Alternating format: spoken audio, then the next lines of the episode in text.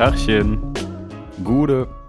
Hallo und herzlich willkommen zur 42. Folge des Dienstags Casuals Podcast, eurer Therapiestunde für Kaufsüchtige mit Amon und Fiete. Amon, wie geht's, wie steht's? Ja, mir geht's relativ bescheiden, um ehrlich zu sein. Ähm, ich habe einen übelsten Kater, aber naja, sonst geht's mir eigentlich relativ gut. Und dir? Äh, für alle, die es interessiert, wir nehmen hier gerade äh, Dienstag, 23 Uhr auf. Amon ist noch vom Freitag verklatscht.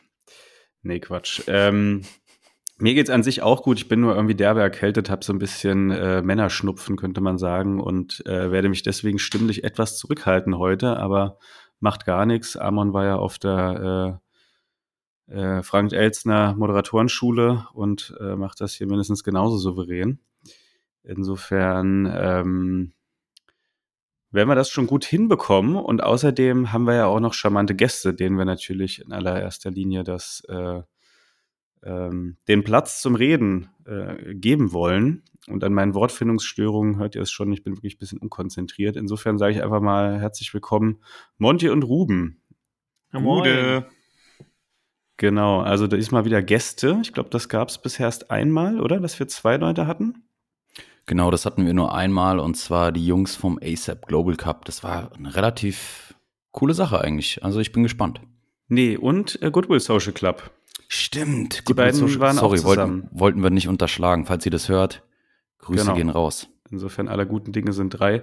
Äh, war ja damals auch schon immer ganz, ganz charmant, irgendwie auch mal zwei Gäste zu haben, äh, wo dann noch mal ein bisschen andere Dynamik entsteht. Ähm, ja, also wir freuen uns, dass ihr bei euch seid. Vielleicht stellt euch einfach mal selber ganz kurz vor, warum könntet ihr relevant für eine Therapiestunde für Kaufsüchtige sein oder was habt ihr mit Fußballklamotten äh, und dem Ganzen da drumherum zu tun? Dann fange ich einfach mal an. Also nochmal danke für die Einladung. Äh, mein Name ist Ruben Gertschikow. Ich bin Autor und Publizist, ähm, primär für die Themen Rechtsextremismus, Islamismus, Antisemitismus, äh, also und jüdisches Leben heute, also die spaßigen Themen. Aber dadurch, aber nichtsdestotrotz verbindet mich eben schon eine sehr lange Leidenschaft mit dem Fußball und das kommt eigentlich primär davon, dass ich aus einem sehr fußballverrückten Elternhaus beziehungsweise von einem sehr fußballverrückten Vater komme der mich schon ähm, G-Jugend, äh, TuS Maccabi Frankfurt rauf und runter, also wirklich von den Bambinis bis zu der ersten Mannschaft und äh, gleichzeitig auch als Trainer mal gewesen. Also Fußball spielt eine Riesenrolle in meinem Leben und äh, irgendwann kam dann der Drang auch äh, das Ganze mit stilbewusster Kleidung zu verknüpfen und so bin ich dann in, immer tiefer in alle möglichen Fußballkreise eingerutscht. Ja, ich bin Monty. Ähm, wie Ruben beschäftige ich mich auch mit so wundervollen Themen wie Antisemitismus, Erinnerungskultur, Intersektionalität und Queerness. Schreibe da auch meine Dissertation zu und bin ebenfalls Autor. Da kommen wir ja, glaube ich, auch später nochmal drauf zu sprechen. Und ja, ich bin niemals äh, in dieser Profikarriere gewesen, so wie Ruben das Ganze vorgemacht hat. ähm, Wer, wer, aus, wer aus Frankfurt kommt, die Bertramswiese ist auf jeden Fall das Nachla Nachwuchszentrum Frankfurts. Ja, ich muss sagen, me- meine Fußballgeschichte ist auch mit weniger klangvollen verbunden. Heißt, ich habe äh, meine schönste Zeit auf der Schweineweide gehabt. An dieser Stelle gehen dann auch äh, beste Grüße raus an die Jungs von der SG Kirchwehren Lattwern.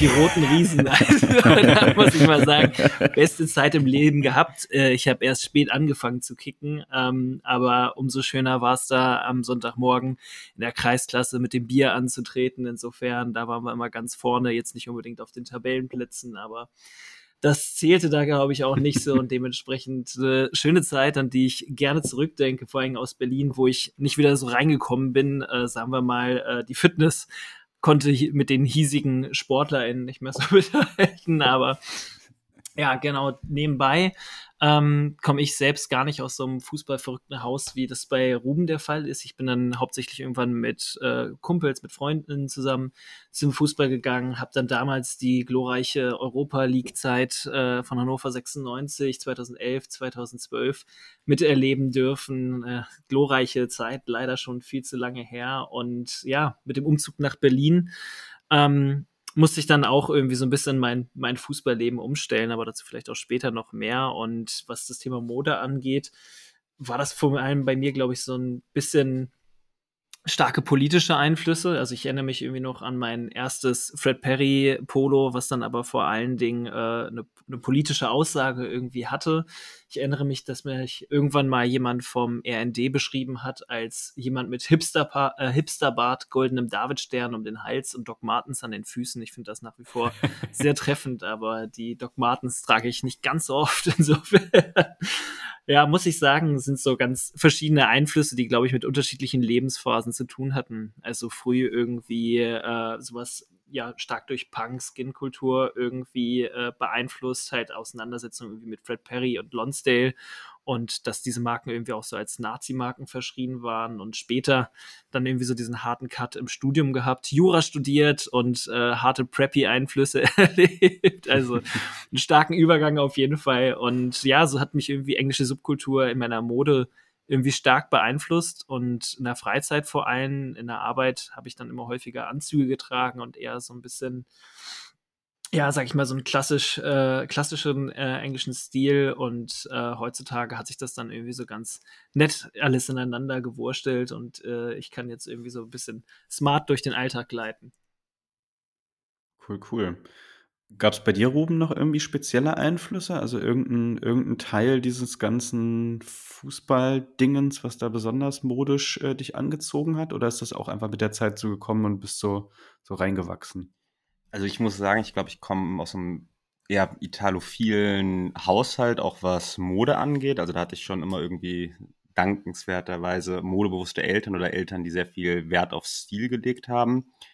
Ähm, und bei mir kam das dann eigentlich dadurch, dass ich, äh, wie die einen oder anderen ja wissen, bin ich äh, Fan des glorreichen ersten Fußballclub Kölns.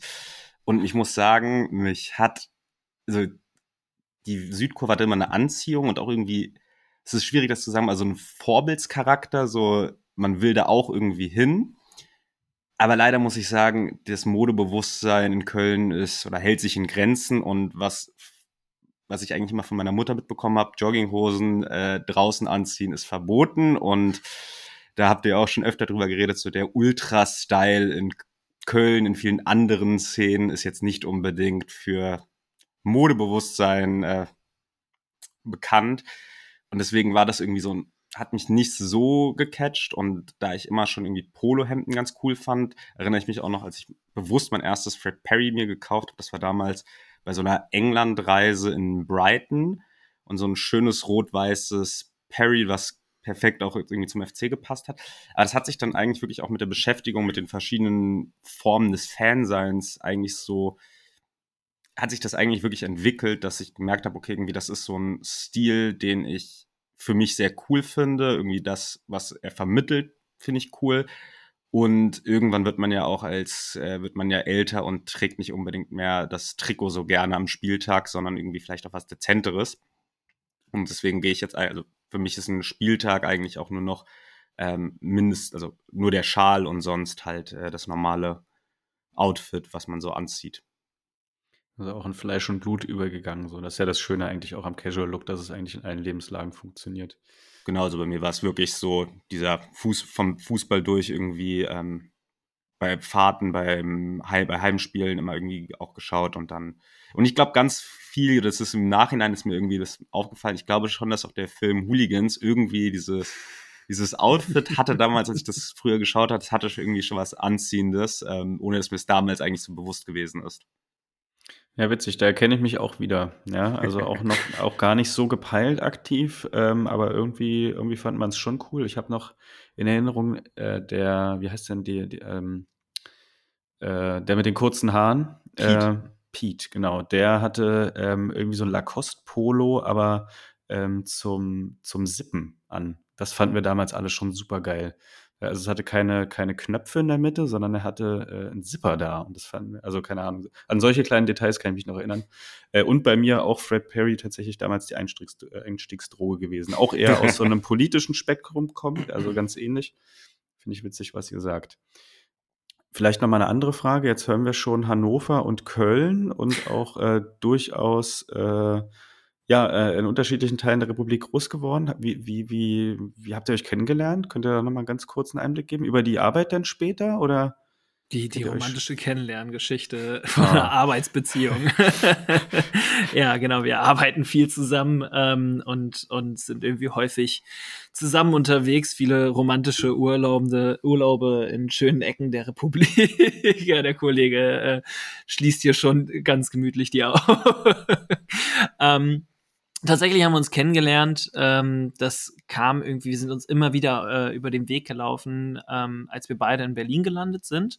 Also irgendwann hat es uns beide hier in unsere Heimat äh, hergetrieben. Ähm, Ruben kam aus Wien nach Berlin. Ich selbst kam ja direkt aus Hannover und wir haben dann beide hier gearbeitet und sind uns dann eben, wie gesagt, bei unterschiedlichen Veranstaltungen über den Weg gelaufen. Man hat sich immer so ein bisschen beäugt und dachte so, okay, gut gekleideter Mensch, man nickt sich erstmal so zu, man spricht vielleicht mal so ein Wort miteinander und irgendwann haben wir gesagt, okay, gut, ähm, gehen wir einfach mal ein Bier zusammen trinken. Das ist tatsächlich auch etwas, was wir schriftlich festgehalten haben, ähm, dass wir dieses Bier trinken waren äh, auf, in einem wunderschönen Lokal auf der Kantstraße und ähm, dort dann bei 1, 2, 3, 4, 5, 6 Augustiner herausgefunden haben, dass wir irgendwie dann doch auch einfach politisch viel gemeinsam haben, dass wir ähnliche Interessen haben, dass wir uns irgendwie auch gerne mit bestimmten Themen auseinandersetzen oder sie uns halt mehr interessieren als andere Leute vielleicht in unserem Umfeld, dass wir auch beide diese Affinität zu Fußball haben und haben dann uns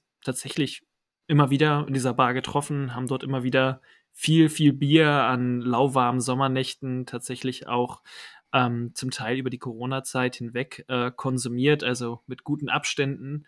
Und ähm, ja, haben dann immer gesagt, okay, lass mal jetzt beim Verein äh, um die Ecke mal hingehen, da mal irgendwie ein Bierchen trinken und haben beide irgendwie gemerkt, okay, cool, das ist eigentlich eine ganz nette Geschichte. Wir können hier irgendwie zusammen stehen, trinken unsere Bierchen, unterhalten uns über ähnliche Themen und haben dann irgendwann halt auch gesagt, okay, warum schreiben wir nicht mal was zusammen? Und ich glaube, das hat dann auch eine große Rolle gespielt, dass wir irgendwie durch das gemeinsame Schreiben angefangen haben, Dinge zusammen zu durchdenken. Also uns vor allem darüber zu streiten, dass wir Sachen anders sehen und das dann irgendwie schriftlich festgehalten und ähm, ja, Streit als was sehr Konstruktives wahrgenommen haben und irgendwie gesehen haben, dass, dass das nichts Schlimmes ist, irgendwie sich miteinander auseinanderzusetzen, sondern eher etwas ist, wo man äh, Dinge auch mal ganz anders ergründen kann.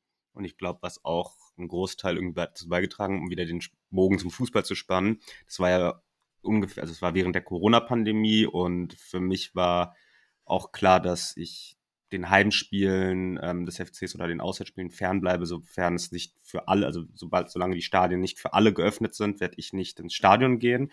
Also so wie es auch ähm, von vielen Gruppen bis zu einem gewissen Zeitpunkt getragen worden ist in ganz Deutschland. Und ich bin eigentlich immer schon regelmäßig oder gerne auch mal zu anderen Vereinen gegangen, so ein bisschen hoppen, aber ist jetzt nie so was als, also ich würde mich jetzt nie als Groundhopper bezeichnen, aber Berlin bietet ja sehr viele oder sehr zahlreiche Alternativen an, ähm, wo man so einen schönen Samstagnachmittag verbringen kann. Und dann haben wir irgendwann auch angefangen, unsere Diskussion eigentlich auf dem Fußballplatz nebenher auszutragen, während wir irgendwie beim besten Sommerwetter oder auch beim, Eis, beim einem eiskalten Spiel irgendwo ähm, auf, auf einer alten Betriebssportanlage ähm, einfach Fußball geschaut, Bierchen getrunken und halt über den politischen Alltag diskutiert und dann kam eigentlich noch ein bisschen dieser Hopping-Charakter auch nochmal mehr dazu. Cool, ja, schön. Ich würde sagen, dann reicht uns das erstmal als ganz kurze Vorstellung und äh, dann gucken wir doch mal, was wir alle so heute tragen. Wer mag anfangen von euch? Den Gästen der, der gehört fragt, ja immer oder? der Anfang. Nee, nee, der, den Gästen gehört ja der. aber der, der eine Kesse-Antwort gibt, der beginnt in der Regel. Wer sich so vorwagt. genau. Äh, da kann Oben ich gern, raus. gern anfangen. Also ich trage äh, zwei meiner aktuellen Lieblingsteile. Die Cap ist euch ja bekannt schon aus äh, dem lustigen Tag in Frankfurt. Und zwar eine blaue Polo-Bear-Cappy, die auf die, auf, die ich, auf die ich schon sehr lange ein Auge geworfen habe. Und dann hat meine Schwester mir die, so lieb wie sie ist, aus New York mitgebracht. Äh, dazu eine Fred Perry Track Jacket in so einem Blau mit Tatanmuster ähm, in Blau-Grün an den Ärmeln. Darunter, weil es in Berlin wirklich furchtbar kalt ist, äh, ein Wollpullover in auch so einem Grün, der eben mit dem Tatanmuster matcht von Barber und darunter ein einfarbiges Ben Sherman, auch in Blau eben. Dazu eine klassische Levi's Jeans und äh, Burlington Socks mit einem Creme, also eine Cremefarben, aber eben auch mit diesem grün-blau-Touch. genau, und äh, als Sneaker äh, die Adidas Busenwitz in blau-weiß, äh, weil das Problem ist, dass mir ein Großteil der Schuhe der Marke Adidas leider nicht passen ähm, und ich sozusagen auf äh, Skaterschuhe umsteigen muss, die aber tatsächlich ganz gut dazu passen. Ja, wie Ruben gesagt hat, war es heute irgendwie nicht gerade äh, warm in Berlin und äh, da ich irgendwie den halben Tag in einem Café gesessen habe, habe ich mich jetzt irgendwie dafür entschieden, so ein bisschen zu schichten und hatte dann äh, tatsächlich heute den halben Tag lang, zumindest solange ich draußen war, ähm, irgendwie eine Bommelmütze auf von Casual Connoisseur, dazu die Adidas Spezial Canfirth und äh, den Duffelcoat, den ich Amon irgendwann mal abgeleiert habe. Und äh, weil der natürlich ein bisschen weiter sitzt, ähm, ich weiß nicht, also Arm und ich haben, glaube ich, sehr unterschiedliche Figuren, möchte ich an der Stelle mal betonen. Ähm, habe ich dazu da, oder trage ich den meistens offen und habe darunter dann eine Tyon Downweste angehabt und den klassischen Burberry Schal. Und ähm, ja, für drin hatte ich mich dann irgendwie für dieses Sweatshirt in diesem Marine- und Weißton von der LeFix und Amorlux Kollabo entschieden und dazu eben einen Stone Island Polo in so einem dunkleren, marinerigeren Blau und die passenden Burlington Socks, Burlington Socks dazu. Amtlich, ja. Sehr, sehr schöne Sache. Ähm, erstmal danke, Monty, für ja, ich nehme es mal als Kompliment auf mit der Figur. Ich denke, so war das gemeint, oder? Es war wertfrei beschrieben. Einer aufgepumpter als der andere. Ja, ja, ja klar. Testo, Testo Thorsten auf Tour, genau so. Ich, ich, ich ahme das nach, indem ich noch mal eine Weste drunter ziehe. nee, ich merke schon, zwei äh, Kenner äh, des Hauses. Äh, freut uns natürlich sehr. An der Stelle auch nochmal von mir herzlich willkommen. Ich schieße direkt mal los ähm, mit meinem What Do You Wear Today heute, mit meinem, ja, meine Freundin nennt es so schön Schlafsack, weil ich mich gefühlt nur noch in diesem Teil äh, vor die Tür begebe, und zwar dem Rökwi 6.0 von North Projects, hatte ich euch ja letztens schon mal vorgestellt. Leider hat Sebastian der Arsch sich die Jacke auch gekauft, zum Glück in einem anderen Colorway, aber jetzt muss ich den immer vorher anrufen oder halt texten, bevor wir uns irgendwo treffen, weil es sieht, ey, so, es sieht so affig aus. Wir waren letztens zufälligerweise am gleichen Ort mit der gleichen Jacke. Er in dunkelgrau, ich in schwarz. Ja, bei Monster halt. Die, die das, halt, also das, das, Schöne war, wir waren alle auch anwesend und dann kam der Sebastian ein paar Minuten später und dann Stimmt, war das so richtig, ja. oh, sag mir doch, dass du auch die Jacke anziehst. So richtig wie in so einem, äh, keine Ahnung, wie in so einer Wir waren ja vorher mit Sebastian unterwegs und deswegen dachten wir die ganze Zeit, er hätte sie zuerst gehabt und es war einfach ah. schön. Liebe, Ach, ihr liebe, meint, liebe, liebe, ah. liebe Grüße an der Stelle, by the way. Auf jeden Fall liebe Grüße. Ihr sprecht jetzt von dem äh, schrecklichen, ja, ja, von dem Tag. Wir haben nee, uns nicht dem schrecklichen Tag, dem schönen Tag. Dem schönen Tag, ja, genau. Nee, aber so, das sind halt so Probleme, mit denen man sich dann konfrontiert sieht, wenn einer einem sowas unverfroren nachkauft und nicht mal vorher fragt. und auch noch meine Codes benutzt, Alter. Unglaublich. Egal. Das Ding in Schwarz, ich lebe da drin. Es ist wunderschön, es ist wasserabweisend, ähm, richtig dick gefüttert, sauwarm, es sieht nice aus. Mega geiles Teil und wenn man es nicht unbedingt für Retail kauft, dann hat man noch einen ganz guten Kurs gemacht. Darunter ein Field Sweater von Sunflower, nicht Sunflower der komischen, ich weiß gar nicht, was die machen. Ist das ein Supermarkt oder ist das ein Sonnenblumenladen oder was ist das? Kennt ihr das nicht, Sunflower? Ich habe letztens einen Kollegen erzählt, ey, ich habe einen Pulli von Sunflower und dann fing der an mit, hä, die machen auch Kleidung. Ich so, ja, ja, ist eine In der Nähe Marke. von Frankfurt gibt es so ein super hochpreisiges Gartencenter, was genau. Sunflower heißt, wo genau. du einfach so Liegestühle für einen Garten für 8000 Euro kaufen kannst. Plus genau. Mehrwertsteuer. Ja. Und der Kollege dachte, okay, und Amon hat das gleiche für 8000 als Mode gekauft. so, das jetzt nicht unbedingt, wäre vielleicht echt mal was äh, für eine Entdeckung der Woche. Von Eames. Kartenstuhl von Eames gibt's da. Wäre entweder vielleicht was für, für die Entdeckung der Woche oder mal für ein Casual-Alphabet, weil die Marke echt ziemlich geil ist. Kommt, wie gesagt, aus Kopenhagen. Und ähm, die machen sehr gute Sachen, auch etwas hochpreisiger, aber wirklich von der Qualität tipptopp. Die haben viel Sweater, das ist so ein bisschen mit einem höheren Kragen eigentlich, ein Strickpullover, der so ein bisschen grobmaschiger gestrickt ist. Fand ich früher richtig beschissen. Jetzt habe ich mir den geholt und einmal angezogen. Boah, mega geil. Dazu in Military Green eine Edwin 55 Chino, wie der Name schon ähm, verrät, basiert eben die, die Chino vom Schnittmuster her auf der ED 55, also ist so ein bisschen, ja, Regular Tappert, Slim Tappert, sowas in die Richtung, genau. Dazu Tennissocken von Snox sind mit die besten äh, Tennissocken auf dem Markt, muss ich mal ganz ehrlich sagen. Nicht gebrandet, sehen super geil aus. Sechs Monate Anti-Loch-Garantie, richtig gute Qualität und vom Preis-Leistungsverhältnis wirklich auch ganz vorne mit dabei. In weiß, logischerweise. und dazu New Balance 990 GL5, also der 990 V5 im klassischen Grau. Das rundete das Outfit soweit ab und das soll es auch schon gewesen sein. Nice, ja, bei mir können wir es schnell machen. Ich äh, war wirklich, also ich bin krankgeschrieben und äh, fühle mich echt wie so ein Schluck Wasser in der Kurve und hänge hier dementsprechend. Also ja, geduscht habe ich, aber viel, viel eleganter wird's leider nicht. Insofern kein Burberry-Schal bei mir, sondern einfach nur alte, äh, Amon wird sich jetzt besonders freuen, LS äh, Trainingshose. Aber die ist halt leider bequem und unverwüstlich.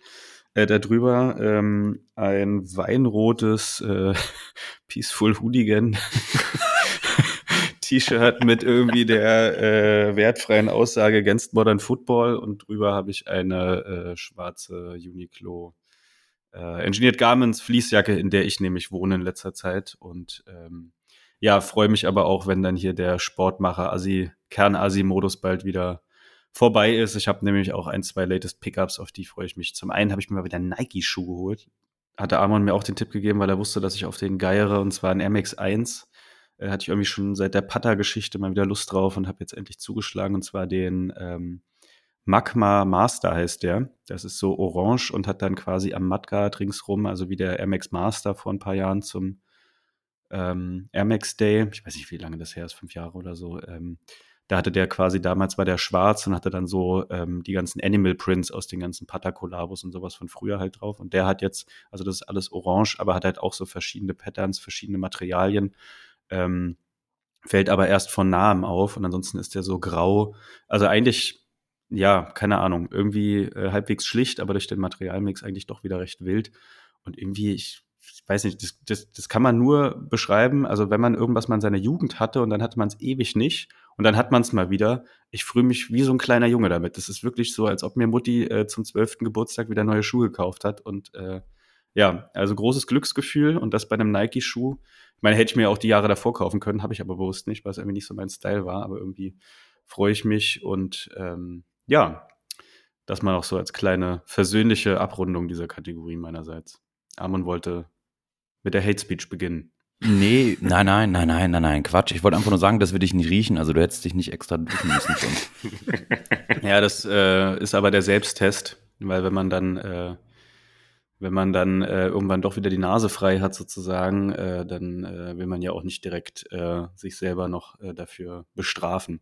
Nee, genau. Ich hatte natürlich auch Socken an in dem äh, Fall von nicht Anonymous Ism, wie heißen die denn? Rototo. Ich habe es gerade vergessen. Jedenfalls so Ringelsöckchen ist egal. Ähm, von wird nachgereicht, egal. Und äh, Adiletten. Fair Play. Mehr gab es nicht. Jo, so viel dazu. Äh, dann würde ich sagen, gehen wir gleich mal in die nächste Kategorie über. Auch dort gebührt natürlich unseren Gästen der Vorrang. Ich muss sagen, ich bin extrem gehypt und gespannt ein Stück weit, weil im Vorgespräch meinte Ruben, er würde die bisher beste Entdeckung der Woche, das war diese Verhütungsmethode aus dem ASAP Global Cup, äh, aus der ASAP Global Cup Folge, wo es irgendwie um Schallwellen oder so einen ganzen irgendwie was ging, würde er toppen. Also ich bin gespannt. also ich glaube, Ruben kann nur scheitern, deswegen fange ich jetzt einfach mal an. Ähm, also ich habe äh, tatsächlich so anderthalb und zwar auf der einen Seite hatte ich irgendwie, äh, äh, bin ich, bin ich glücklicherweise durch Zufall irgendwie auf Polana Spezi, ich glaube, bei äh, Flaschenpost gestoßen und muss sagen, echt rettet mir doch so manchen schönen Sonntag, wenn ich verkatert zu Hause sitze und die eiskalt aus dem Kühlschrank hole. Macht mich das sehr, sehr, sehr, sehr glücklich. Ähm, Im anderen, äh, beziehungsweise das andere, was ich habe, ist tatsächlich etwas, was, wo ich wirklich etwas entdeckt habe, ähm, was ich gerne mit euch teile. Und zwar bin ich nach Hause gekommen, nachdem Ruhm und ich, glaube ich, in Fürth gewesen sind und ich äh, schlumpfte so durch die Wohnung und äh, äh, ja, meine Freundin neigt dazu, wenn ich weg bin, umzudekorieren, äh, im größeren Sinne, also dann ist plötzlich meine Wand gestrichen oder äh, ich hoffe, es gefällt Deine Klamotten dir. liegen auf der Straße. ja, nein. ähm, ja, naja, ich kam äh, ins Schlafzimmer und sie hatte tatsächlich so zwei riesige Rahmen gekauft und dort so, ich habe so ein paar schöne England und Israel Retro Trikots äh, beziehungsweise tatsächlich äh, ja schon schon Vintage, sehr Vintage. Ähm, und die hatte sie in diese schönen großen Rahmen gepackt und jedes Mal, wenn ich morgens aufwache, äh, blicke ich auf diese beiden Schönheiten und entdecke sie jeden Tag erneut. Also, das war meine Entdeckung. Cool. Ich wüsste nicht, wann ich das gesagt habe, aber gut, und wenn, dann wäre meine Entdeckung der Woche, glaube ich, eher ähm, das Barber-Set für Hunde, weil das fand ich tatsächlich, das war tatsächlich eher eine Entdeckung der Woche für mich. Hä, ich dachte, das wäre so gewesen, war das nicht so? Nee, da hast du wieder halluziniert. Ach du Kacke, jetzt habe ich so krass anmoderiert und jetzt voll der Druck auf dich. Ey, alles easy. Scheiße, den Druck kann ich ablassen. äh, nee, meine Entdeckung der Woche ist äh, das Peroni alkoholfrei, weil ähm, ich äh, aus vielerlei Gründen weniger Alkohol konsumiere und das Peroni ist wirklich eine gute Alternative, kann man wirklich sehr gut trinken, schmeckt super und äh, ich bin voll zufrieden damit. Kann ich nur jeder Person empfehlen. Ich schaue niemanden an. Der am Montag oder am Dienstag verkatert am Mikrofon sitzt. First of all, first of all. Das war auf jeden Fall perverser und schlimmer als die Schallwellenverhütungstechnologie per Chip eingepflanzt. Und zweitens, es ist Montag 19.45 Uhr und ich war halt Sonntag den ganzen Tag saufen. Was soll ich denn machen, Mann? Ich werde auch alt. Ich werde 27 dieses Jahr und ich merke das. Ich finde es nur fair. Ich bin wenigstens ehrlich, weißt du? Ja, ehrlicher Mann. Kann man nichts machen. Ja. Okay, interessant. Ich finde ja alkoholfreies Pilz ganz abscheulich, muss ich ehrlich sagen. Ich werde es vielleicht trotzdem mal probieren, wenn ich es irgendwo sehe. Ich finde, bei alkoholfreiem Bier ist Pilz irgendwie mit die schlechteste Wahl. Aber ich äh, werde deiner Empfehlung irgendwann mal folgen. Ich, ich sitze ja hier bei alkoholfreiem Früchtetee heute mal. Ähm, ich muss tatsächlich sagen, seitdem äh, Ruben diese äh, alkoholfreie Strecke begonnen hat, haben wir tatsächlich das eine oder andere auch leckere alkoholfreie Pilz getrunken. Also äh, auch Quartiermeisterin fand ich okay. jetzt beispielsweise gar nicht so schlecht. Kann man auch gerne ans Herz legen. Quartiermeister kommt auch aus Berlin, oder? Ich glaube, wird woanders gebraut, aber für Berlin. Okay. Mhm. Ja, die machen auch ganz leckere Biere auf jeden Fall. Die haben auch, ich habe da irgendwann mal so ein rotes getrunken. Ich weiß aber nicht mehr, wie das heißt. Heißt es irgendwas mit Rubin? Also die haben schon ganz interessante Sachen so. Jetzt gar nicht so abgespaced, aber so grundsolide. Denen, ne? Genau, ja. Oder Rotbier heißt es genau, ja. Amon wollte noch was sagen. Ja, genau. Äh, und zwar ging es ein bisschen in die, in, die Runde an sich, aber bezieht sich auf die Entdeckung der Woche von Monty. Und zwar habt ihr schon mal die Zero-Variante von äh, Paulana Spezi probiert? Naja, die meinte ich. Ach, die, äh, du meinst die Zero-Variante, ja, ja, genau. weil du, okay, ja, perfekt, weil die ist wirklich mega. 10 von 10 hatte ich letztens am Jok-Jok getrunken. Was war denn das gewesen? Wir haben uns irgendwie dienstags oder so getroffen, wollten wirklich nur eine Pizza essen gehen. Das artet ja sonst immer aus. Deswegen haben wir gesagt, komm, wir greifen uns jeder eine Paulana Spezi Zero und ey, super lecker. Wirklich super lecker. Absolute Empfehlung. Klemme ich mich hinten drauf. Ja, habe ich auch schon mal getrunken. Ich hatte das dann irgendwie auch so gepostet und habe dann sehr, ja. sehr gemischte Rückmeldungen bekommen. Aber ich muss sagen, ich finde es auch super. Also, ja, manche sagen. In Verkostung würde ich es nicht rausschmecken oder es schmeckt jetzt nicht irgendwie komisch irgendwie durch den Süßstoff. Also, ich finde es voll legit so, aber ich trinke ja auch äh, zuckerfreie Mate übelst gern. Finde das ja. auch gar nicht, also im Gegenteil, es schmeckt mir super. Ich bin ja auch durch euch damals auf Mio Mio zuckerfreie Mate gekommen und muss aber sagen, ich finde, da schmeckst du also wirklich das also das Aspartam durch so. Das ist so, dieses, dieses Süßungsmittel ist ganz anders da, auch wenn es eiskalt ist, so geil, gerade im Sommer. Aber ich finde, da macht's Clubmate eindeutig besser. Ähm, ich finde, das schmeckt nicht so süßlich. Aber ich finde, bei der Spezies schmeckst du es halt einfach gar nicht durch. Also, so im Gegensatz zur Mate ist es wirklich grandios. Alright. Was ich sonst auch noch empfehlen kann, ist Malzbier von Flensburger. Ne, also Malzbier, wer Malzbier mag, da gibt es ja auch Riesenunterschiede. Und das von Flensburger ist, okay, ich sehe Kopfschütteln. ich fand es damals wirklich großartig. Ähm, gut. Bevor wir uns verlieren, machen wir vielleicht einfach mal weiter. Ja, bevor wir uns beim Malzbier verlieren, ist okay. genau. Nee, weil das ist nämlich immer so mein Take, wenn ich was Alkoholfreies trinken will und dann nicht Bock auf alkoholfreies Hefeweizen habe, gehe ich dann eher auf Malzbier. Das, so war jetzt gerade der Gedankengang. Aber egal. Nie reingekommen. Amonski. Junge, Alter, irgendwann kriegst du da richtig die Reifen ausgestochen. Am, Amon Amarv. ja, genau. Ähm, nee, ich wollte eigentlich sagen, ich, man, wenn wir so weitermachen, können wir als Entdeckung der Woche unseren neuen Getränke-Podcast vorstellen, wo wir einfach anderthalb Stunden nur über Getränke philosophieren. Das wäre doch auch was, oder? Ja. Genau, und da könnte durchaus der finanzielle Nutzen auch da sein, dass endlich mal die, die Spotify-Money überwiesen wird, weil dann haben wir Product Placements von allen möglichen geilen Brands, die uns mhm. mit geilen Getränken versorgen. Das wär's. Ja. Ich habe euch aber natürlich noch was anderes mitgebracht und zwar ein bisschen passend zur Folge was politischeres. Ähm, es wird ja später auch schon mir ein bisschen politischer und zwar das Medium Linke Theorie. Ähm, das ist ein, unter anderem auch ein Instagram-Account, gibt aber auch einen Podcast. Der Podcast, was ich sehr angenehm finde, wird aber auch in Textform ähm, quasi angeboten. Das heißt, äh, man kann sich ähm, ja, die Podcast-Folgen, äh, die sich dann mit verschiedenen theoretischen linken Inhalten eben auseinandersetzen, eben auch in, in Textform ziehen. Das ganze Medium wird betrieben von äh, zwei Privatpersonen und dient quasi so als Informationsmedium. Hat unter anderem viele Einstiegsguides für linke Themen, bietet eine Lesehilfe für das Kapital an. Jeder, der die ersten fünf Seiten von Das Kapital gelesen hat, ist sich, glaube ich, im Klaren, dass es eine eher, wie sagt man das, bedeutungsschwangere, zähe, mm, schwer verdauliche Lektüre ist. Also es geht da natürlich dann auch viel um Themen wie Werttheorie, Profitrate, Wert und Preis von Waren, Mehrwert und, und, und. Und die bekommen es wirklich ganz gut hin, die, diese, diese inhaltliche Aufarbeitung eben kurz und knackig irgendwie darzulegen, bedienen da viele theoretische Themen aus dem linken Spektrum und das Ganze halt saucool auf Instagram per Slides. Also es ist wirklich auch für gerade junge Menschen, die eben sehr affin sind, was so ähm, ja, soziale Medien angeht und was generell Informationstechnologie angeht. Einfach eine super Sache meiner Meinung nach, haben auch relativ viele Follower. Also es geht dann auch um Militarismus, Gesellschaft, Aufstand und Repression, Menschenrechte und, und, und. Da sind viele coole Themen dabei. Wenn man sich einfach mal so einen kurzen Einblick geben will. Also es reicht natürlich nicht voll aus, um ein Thema zu erfassen, aber es ist einfach für wenig Zeitinvestment ein relativ hoher Nutzen, den man dann an Wissen irgendwie mit rauszieht. Und das wollte ich mit euch teilen. Wer da Interesse hat, einfach mal ein äh, Follow da lassen. Podcast höre ich persönlich selbst auch nicht nur ein, zwei Folgen mal reingehört, sondern bin da eher auf Instagram unterwegs und lese mir dann so ein, zweimal die Woche irgendwie eine halbe Stunde da einen neuen Content durch, der da kommt. Den finde ich immer sehr solide und leicht verständlich inhaltlich aufgearbeitet. Und das finde ich gerade bei vielen linken Themen, die dann doch sehr, sehr komplex sind, zu Recht komplex sind, keine Frage, einfach mal einen guten Einstieg. Ob vielleicht auch das Thema was ist, wo, wo man sich jetzt irgendwie längerfristig, Wochen, Monate lang mit auseinandersetzen will. Und wie gesagt, sie bieten auch eine Lesehilfe für das Kapital an was auch schon, ähm, finde ich, ein enormer, enormer Nutzen darstellt. Ja, sehr schön. Finde ich auch cool, dass das so multimedial unterwegs ist, ne? weil ich bin halt eher der Hörentyp, weniger der Leser. Deswegen ähm, finde ich das gut, dass sie die Leute da so auf mehreren Ebenen abholen.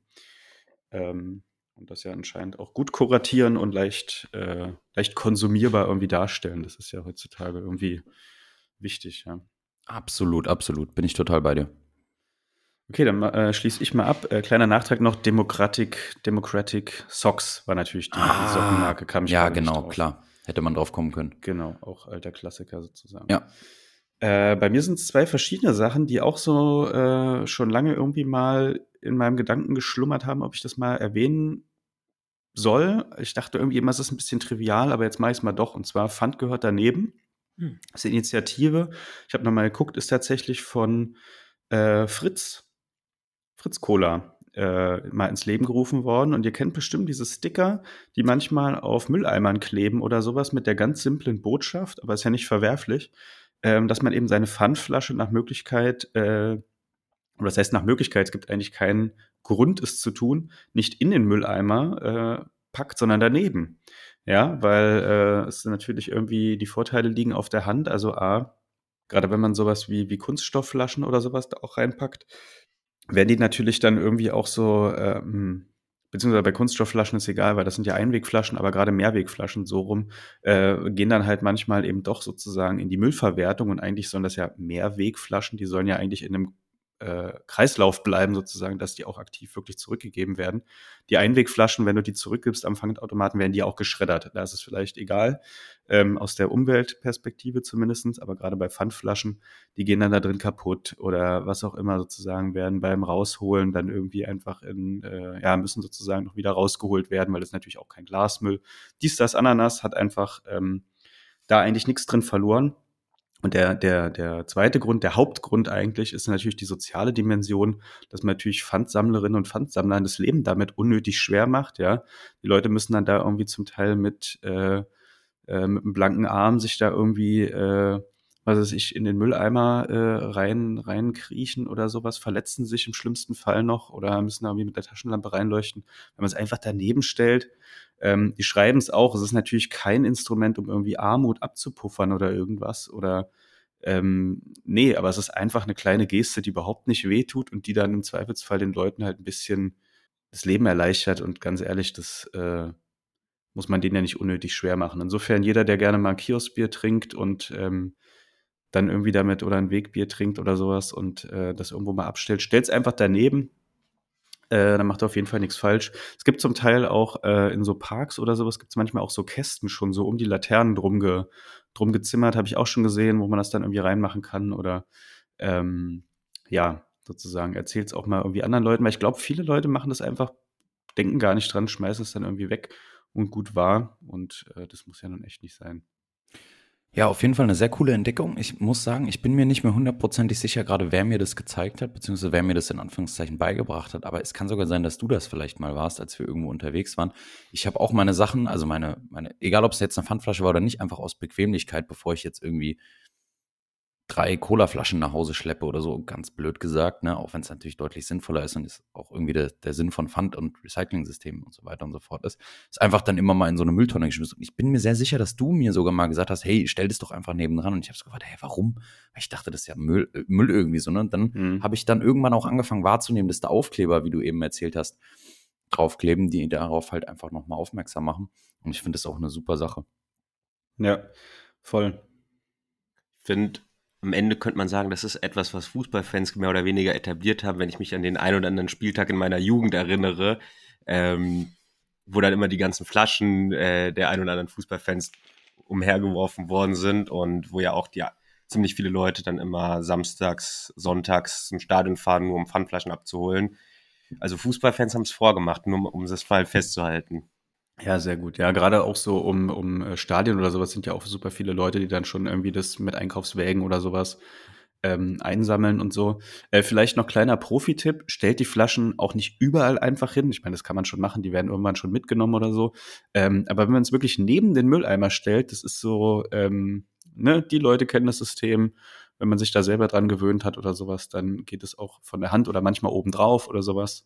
Ähm, also vielleicht nicht überall an Straßenrand oder so, weil dann kriegt der nächste die oben, dann splittert die, dann äh, hat der nächste Fahrradfahrer einen Platten oder der, der Hund hat irgendwie die Scherbe im Fuß, das muss alles nicht sein. Einfach neben den Mülleimer, da rennt keiner drüber, die Leute wissen, wo sie es abholen.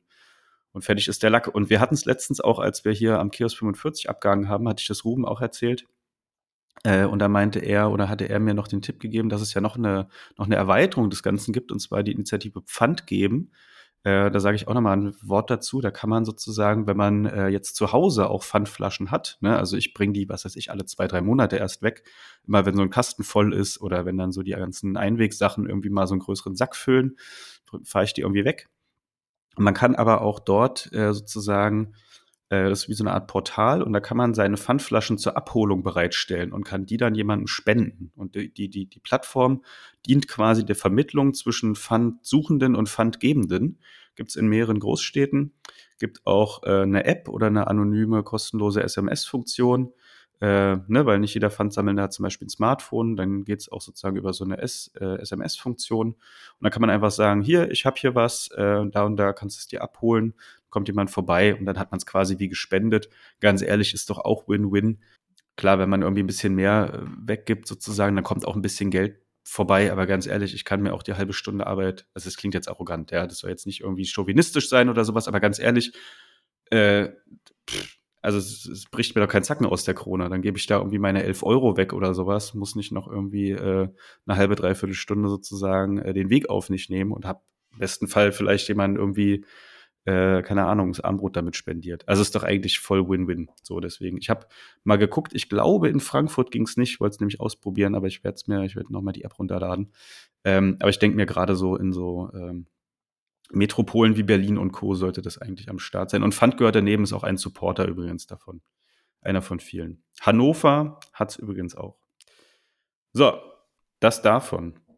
Amon, ich würde dir jetzt mal den Moderatorenstempel übergeben und äh, dich bitten, unser Hauptgespräch mal so ein bisschen einzuleiten.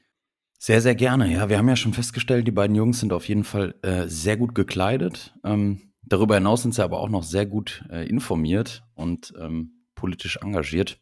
Und das ist das Schöne daran. Äh, erzählt uns doch einmal bitte beide ganz kurz, äh, für was ihr so einsteht, in welchen Organisationen ihr ungefähr euch bewegt, mit was für Themen ihr euch beschäftigt. Nochmal so einen ganz groben Einstieg ins Thema. Ja, für was wir so einstehen. Das ist ja, also äh, wie lange wollten wir den Podcast eigentlich machen? Ähm, ja, grundsätzlich geht's, glaube ich, also wenn man es grob irgendwie umreißen will, benutze ich eigentlich irgendwie immer dieses Wort, äh, eine Gesellschaft, in der man ohne Angst verschieden sein kann, ähm, weil ich das irgendwie ganz gut finde, wo ich im Großen und Ganzen drauf hinaus will. Und für mich bedeutet das halt irgendwie mich ganz konkret ähm, also es gibt, das, das ist so mein Ziel, wo ich hin möchte, das ist das, wofür ich mich einsetze. Und das bedeutet für mich, mich irgendwie ganz konkret, irgendwie auch kritisch mit Problemen wie, Ruben hat vorhin auch schon Rechtsradikalismus irgendwie eingeführt gehabt, Rechtsterrorismus, aber vor allen Dingen eben auch, ja, mit Ideologien wie Antisemitismus, Rassismus, Sexismus, Queerfeindlichkeit, Ableismus, äh, Gachi-Rassismus, zu beschäftigen und ähm, genau darüber zu lernen auf der einen Seite und äh, mir selber irgendwie immer mehr Expertise anzueignen, mit Menschen ins Gespräch zu kommen, versuchen ja solidarische Bündnisse zu knüpfen. Und ähm, ja, ich habe da glaube ich ziemlich lange Aktivismus einfach auch betrieben und ich glaube, dieser Aktivismus ist irgendwann so ein bisschen hat sich irgendwann so ein bisschen transformiert, ist irgendwann so übergegangen in so ein Schreiben und ich kann nicht sagen, dass mein Schreiben heute irgendwie frei von, äh, äh, von Aktivismus wäre. Also ich nenne mich irgendwie selber gerne politischer Schriftsteller, weil ich das ganz schön finde, weil es irgendwie deutlich macht, worauf ich hinaus will mit meinem Schreiben, dass ich irgendwie da denkend dazu beitragen will, irgendwie Gesellschaft zu verändern und ein kleines bisschen zu reparieren. Und ähm, deswegen bin ich dann oder habe zum Beispiel auch ähm, 2018 die queer-jüdische Organisation Keshet Deutschland mitgegründet, die sich zum Ziel gesetzt hat, queeres jüdisches Leben in Deutschland sichtbar und selbstverständlich zu machen. Ich war vorher schon in ganz unterschiedlichen politischen Zusammenhängen immer wieder aktiv, doch äh, im Kern hat sich dabei eigentlich immer wieder herausgeschält und das ist dann auch das, was ich seit, ich glaube jetzt knapp 15 Jahren, also die Hälfte meines Lebens mache, äh, ist Antisemitismus-kritische Bildungsarbeit. Das ist, sage ich mal, so ein bisschen ähm, der Kern meines Engagements, meines zivilgesellschaftlichen Engagements, wie man es ja immer so schön nennt, ähm, tatsächlich immer gewesen. Und ähm, genau, habe dabei eben, wie gesagt, ganz unterschiedliche äh, politische Erfahrungen gemacht, ganz unterschiedliche politische Kontexte kennengelernt und habe dann für mich eben auch mitgenommen, dass ich da eigentlich diese Bildungsarbeit wieder reintragen will. Das heißt, ich arbeite einfach sehr viel auch mit jungen Menschen zusammen, ähm, komme praktisch zu allen, die mich irgendwie anfragen. Und ähm, gleichermaßen ist dieses Schreiben für mich dann auch etwas geworden, wo ich sage, das ist für mich eine Art zu denken. Also wenn ich auf einen Text schaue, den ich irgendwie vor einem Jahr geschrieben habe und sage, ich sehe das jetzt alles noch genauso, wie es da steht und habe eigentlich nichts hinzugelernt, dann wäre ich mit mir selbst sehr, sehr unzufrieden ja, ich glaube, dass das fasst es so ein bisschen zusammen. Ich habe meinen, also ich bin 2018 auch Vorsitzender von Keshet Deutschland geworden und äh, durfte den Verein tatsächlich bis Anfang 2021 mitleiten. Das habe ich schon gesagt, das ist ein queerer Verein. Dementsprechend habe ich Anfang 2021 gesagt, ich äh, trete nicht mehr an. Ich äh, werde nicht äh, wieder als Vorsitzender kandidieren, weil ich halt möchte, dass in einem queeren Verein halt auch wirklich, also dass der eben auch von queeren Menschen repräsentiert wird und sich dementsprechend da auch die Menschen abwechseln an der Spitze und ich einfach auch allen, äh, also allen anderen, äh, die in diesem Verein organisiert sind, die Möglichkeit geben wollte, da sichtbar zu werden. Und ähm, genau seitdem hat das Schreiben einfach zugenommen, aber einfach, weil ich durch meine äh, Dissertation irgendwie so viel lese und so viel verarbeiten muss. Und ähm, genau das Schreien, das Schreien, das Schreiben war dann das Ausschreien irgendwie dessen der inneren Konflikte, in die man so kommt, wenn man halt irgendwie auch ständig sein Wissen wieder äh, hinterfragen muss und sich irgendwie hinterfragen muss, okay, wo, wo stehe ich heute eigentlich? Und ähm, sich dann doch immer wieder auch damit konfrontieren muss, dass das eigene Wissen auch überholt sein kann, dass man irgendwie auch unvollkommen ist und äh, dass man jeden Tag eigentlich dazulernen kann. Und um diese Entwicklung für mich selbst auch irgendwie festzuhalten, finde ich, ist Schreiben ein ganz tolles, äh, ja, eine ganz tolle Geschichte geworden. Ansonsten liebe ich das einfach, in Räume hineinzugehen und ich, ich kann nicht sagen, dass ich irgendwie in jeden Raum, in den ich gehe, rauskomme und ja, alle jubeln einem zu. Man ist so der äh, umjubelte Mensch, der da durch die Massen läuft. Ganz im Gegenteil. Ich sage, es reicht mir eigentlich, wenn ich pro Raum eine Person gewinne, die Multiplikatorin wird, eine Person gewinne, die rausgeht und versucht das irgendwie weiterzutragen. Und ich glaube, mit diesem Ziel laufe ich, fahre ich recht gut und schaffe das auch irgendwie meistens. Und manchmal sind es dann auch mehr als eine Person. Genau, bei mir war eigentlich so die Politisierung hat eigentlich relativ früh angefangen. Zum einen würde ich sagen, aufgrund dessen, dass ich ähm, eine Shoah-Geschichte oder dass eine, eine Shoah-Familiengeschichte habe und dieses Thema Auschwitz, Nationalsozialismus eigentlich in meiner Kindheit auch sehr, sehr präsent gewesen ist und damit einhergehend halt eben diese Politisierung, sich gegen ähm, Ideologien oder gegen solche Ideologien einzusetzen. Zum anderen war so 20 Uhr Tagesschau schauen mit meinem Vater eigentlich ein Pflichtprogramm, auch wenn man damals noch nicht so viel verstanden hat wie heute und auch eine der frühesten oder einer der Kindheitserinnerungen, die ich habe, ist so die Elefantenrunde äh, nach der Bundestagswahl 2005, also nachdem Angela Merkel zum ersten Mal Bundeskanzlerin geworden ist. Und ich habe mich irgendwann dann relativ schnell dafür interessiert, eben halt dieser Themenkomplex Antisemitismus hat mich schon immer irgendwie sehr fasziniert. Zum einen halt aufgrund antisemitischer Erfahrungen, die ich selbst gemacht habe, aber zum anderen eben halt auch so ein bisschen antisemitische Strukturen. Wie sieht das eigentlich in Deutschland aus? Ähm, was treibt Menschen dazu, sich beispielsweise islamistischer ähm, oder rechtsextremer Ideologie anzuschließen, sich in Gruppen zu engagieren. Und da habe ich relativ früh eigentlich im Nachhinein mit so einer Art Monitoring von Gruppenvereinen angefangen, die es so in Deutschland gibt, die aktiv geworden sind. Damals die Lease-Aktion von äh, unter anderem Ibrahim Abu Naji, Pierre Vogel, Sven Lau, äh, die damals auch auf der Zeile in Frankfurt Korane verteilt haben.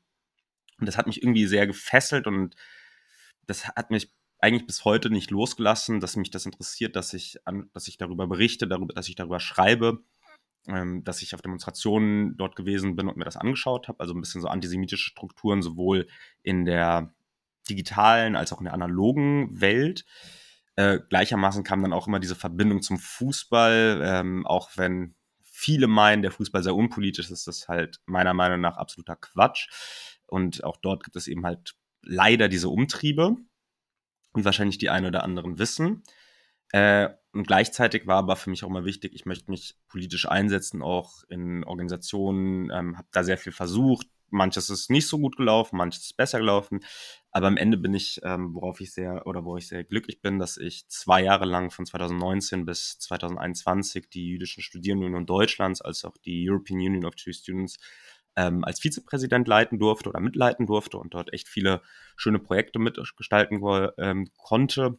Unter anderem auch ähm, ein Punkt, der mich vor allem in meiner, meiner, politischen Arbeit in den letzten Jahren beschäftigt hat, ist ähm, der Anschlag, der rechtsterroristische Anschlag von Halle 2019, wo ich sehr viel politische, Schrei politische Arbeit, Schreibarbeit, aber auch ähm, Arbeit im Umgang oder mit dem in Solidarität mit den Betroffenen, mit den, mit den Überlebenden des Anschlags und wie da auch darüber berichtet wird. Genau, und da ist eigentlich Schreiben, so wie es Monty gesagt hat, eigentlich der perfekte Weg, diesen politischen Spin, diese politische Arbeit zu veröffentlichen. Und das mache ich auch regelmäßig sehr, sehr gerne. Und wenn es die Möglichkeit gibt, äh, versuche ich das natürlich immer irgendwie mit der Faszination Fußball verbinden zu können. Hat sehr häufig schon geklappt und freue mich wenn das öfter mal der Fall sein dürfte. Ja, sehr schön. Danke erstmal äh, für die Eindrücke. Wir haben jetzt relativ viel schon auch über Antisemitismus äh, ja, gesprochen.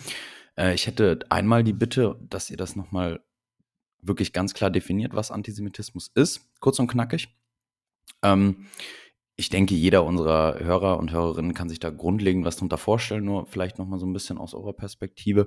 Allgemeingültige Definition, ja, nein. Und wenn es für euch in Ordnung wäre, nochmal so kurz vielleicht eure Erfahrungen mit dem Thema. Muss jetzt nicht super äh, ausführlich sein, nur einfach mal, äh, wie ihr das wahrgenommen, wahrnehmt, wahrgenommen habt in eurer Jugend, in eurem aktuellen Dasein und so weiter und so fort. Und vielleicht können wir dann nochmal ganz kurz über das Thema Antisemitismus im deutschen Fußball oder vielleicht auch im europäischen Fußball oder weltweit sogar sprechen.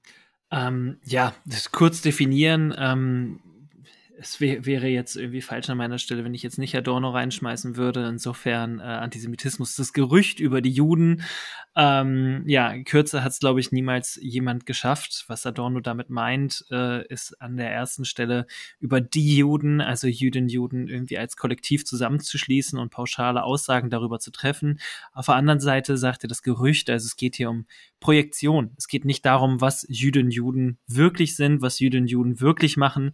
Es ist also egal, ob ein Jude gegen einen Ball tritt und der fliegt durch die Scheibe. Ähm, den Antisemitismus gibt es trotz dessen und auf Jüdinnen, Juden werden halt ganz unterschiedlichste und sich selbst auch sehr widersprechende Phänomene ähm, projiziert. Bedeutet zum Beispiel, Jüdinnen, Juden wird vorgeworfen, den Kapitalismus erfunden zu haben, den Kommunismus erfunden zu haben.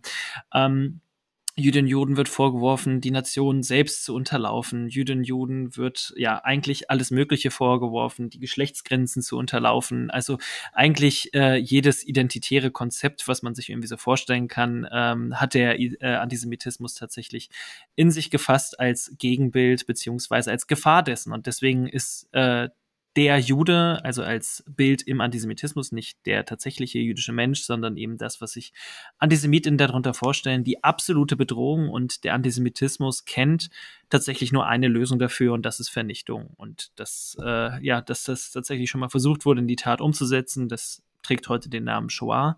Das ist mit Orten wie Auschwitz, Treblinka und Sobibor verbunden. Und das ist keine Ideologie, die nach diesem, ja, schlimmstmöglichen tatsächlich irgendwie geendet hätte, sondern die nach 1945 tatsächlich einfach weiterging und als Reaktion darauf sich einfach neu formiert hat, heißt äh, unter anderem eine Form entwickelt hat, die dann einfach bestreitet, dass es das gegeben hat. Das ist dann das, was wir heutzutage dann Antisemitismus nicht trotz, sondern wegen Auschwitz nennen. Und ähm, ein anderer Antisemitismusforscher, Samuel Salzborn, hat das mal so formuliert: Der Antisemitismus ist ein, äh, ja, ein, ein emotionales und kognitives äh, Weltbild mit Allerklärungsanspruch. Also es geht wirklich darum, ein Antisemitin mit abgeschlossener Weltsicht ist jemand, der alles, wirklich alles äh, damit erklären kann, dass jüdische Menschen schuld sind. Jetzt können wir da beispielsweise also die Verschwörungserzählung, äh, so die klassische antisemitische Geschichte des 19 20. Jahrhunderts nehmen ähm, und da einfach diesen ganz kleinen äh, oder diesen Unterschied aufmachen, um das ein bisschen habhafter zu machen. Also wann, wann ist eine Verschwörungserzählung antisemitisch? Und ähm, wenn man jetzt beispielsweise sagt, Elvis lebt, ist das keine antisemitische Aussage. Aber wenn man dann die Frage stellt, cui bono, also Elvis lebt und wer profitiert eigentlich davon und sich dann immer weiter Stück für Stück in den Kaninchenbau bewegt, dann äh, sind wir dabei, dass diese einzelne Verschwörungserzählung jetzt tatsächlich in ein komplexes Weltbild eingebaut wird, in dem alle Fakten immer weiter so weit verbogen werden, bis sie irgendwie in die eigene Erzählung hineinpassen. Das heißt, natürlich sind Antisemiten Menschen, die mit Fakten arbeiten, diese Fakten aber tatsächlich nicht ähm, ja, reflektieren, sondern ihrem eigenen Weltbild immer weiter anpassen. Das kann dann auch mal rational klingen. Und das muss man ja dann eben auch mit Blick auf die Shoah sagen. Der Antisemitismus wurde zweckrational umgesetzt. Er wurde mit den modernsten Mitteln die äh, ein Industriestaat wie Deutschland kannte, umgesetzt und gleichermaßen verfolgte er das absolut irrationale Ziel, eine komplette Menschengruppe äh, von der Oberfläche der Welt zu vernichten. Ja, so viel vielleicht erstmal dazu, Antisemitismus irgendwie so ein bisschen habhafter zu machen. Was war jetzt die zweite Frage nochmal? persönliche Erfahrung oder uh. in Deutschland muss man natürlich sagen, uh. ne? oder also wo fängt man wo, also vornehmlich in Deutschland. Wo fängt man da an? Ähm, ich sage das immer, das habe ich in vielen Interviews schon öfter mal erzählt, ähm, ich könnte ein ganzes Buch damit, oder mit meiner Erfahrung, die ich gemacht habe, ein ganzes Buch damit füllen. Das ging von Witzen über die, über die Shoah, die meine Familie inkludiert haben, bis zu ähm, verbalen Drohungen, physischen Drohungen, bis eben auch zu körperlichen Auseinandersetzungen. Also da war ist wirklich die volle Bandbreite dabei. Und das eigentlich, das zieht sich durch mein ganzes Leben. Also wirklich von, ich glaube, immer die erste antisemitische Erfahrung war mit fünf bis eigentlich heute, bis eigentlich jetzt äh, in die Gegenwart. Ähm, das ist dann eben aufgrund auch von politischer Arbeit ähm, bis in Morddrohungen gegipfelt. Deswegen, ich kann es, also ich wüsste gar nicht, was konkret ich äh, anschneiden sollte, weil es einfach so eine Fülle an Erfahrungen gewesen sind, die natürlich auch ähm, das eigene Werden weiter ähm, beeinflussen.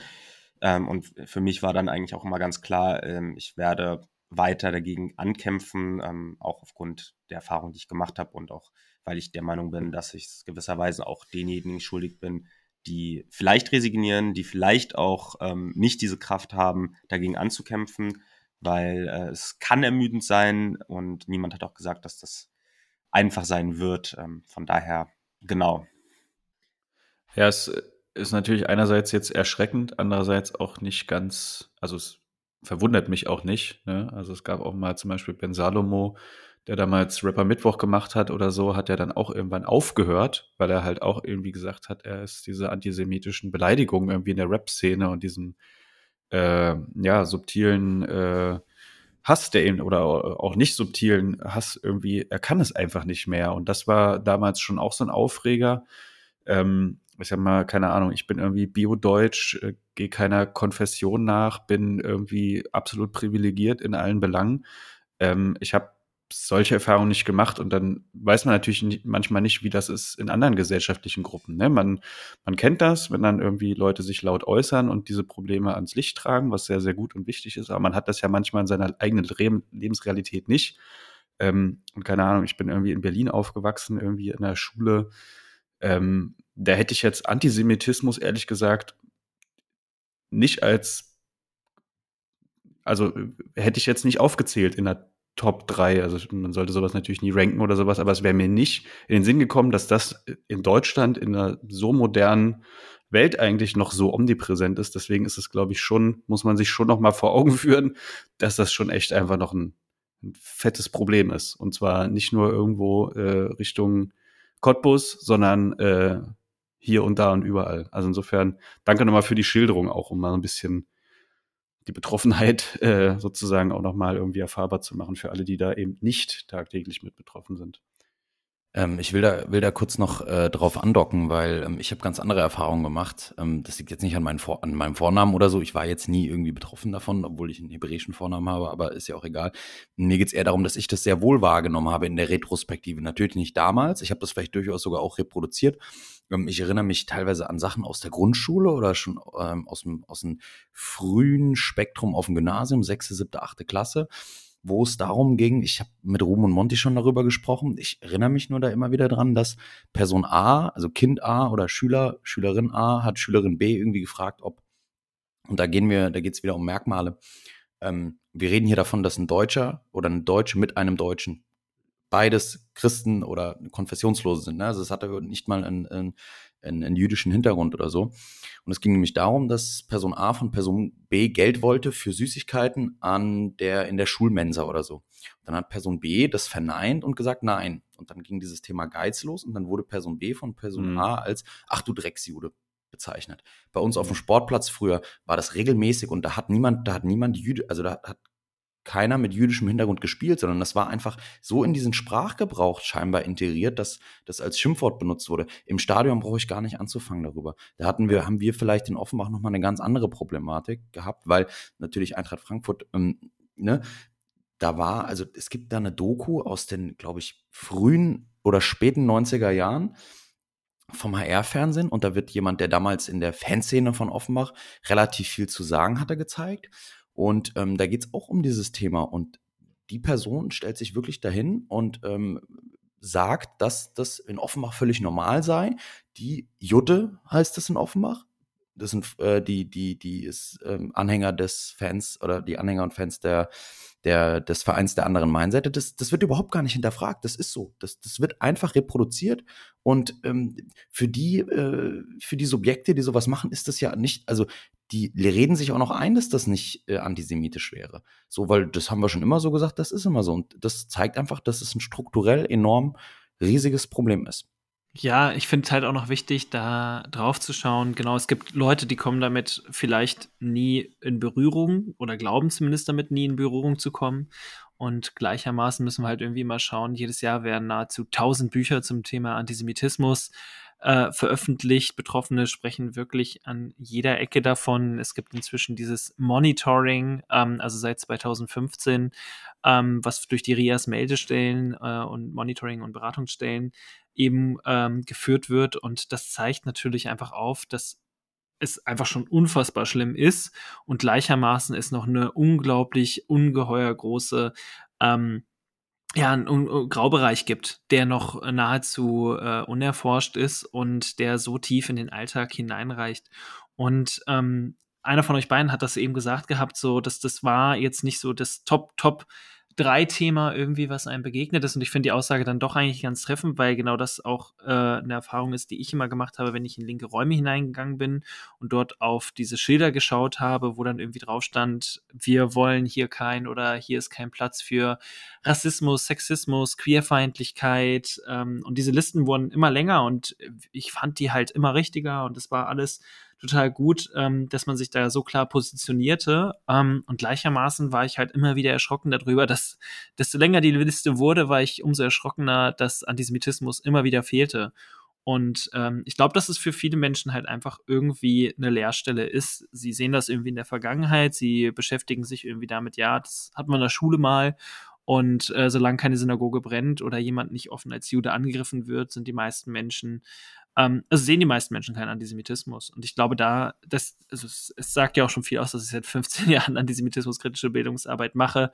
Ähm, und da dementsprechend viele Erfahrungen auch in dieser Hinsicht mitgenommen habe. Auch sehr viele gute Erfahrungen, auch sehr viel äh, solidarische Erfahrungen und gleichermaßen aber auch oft irgendwie, ähm, ja, sendet man 90 Minuten lang und steht doch erst ganz am Anfang, weil viele Menschen, ähm, wie gesagt, eigentlich gar keinen Begriff davon haben, was Antisemitismus wirklich heißt und was der wirklich macht. Und ähm, genauso wie ich das jetzt eben beschrieben hatte, dass viele noch nicht in der Form gehört hatten.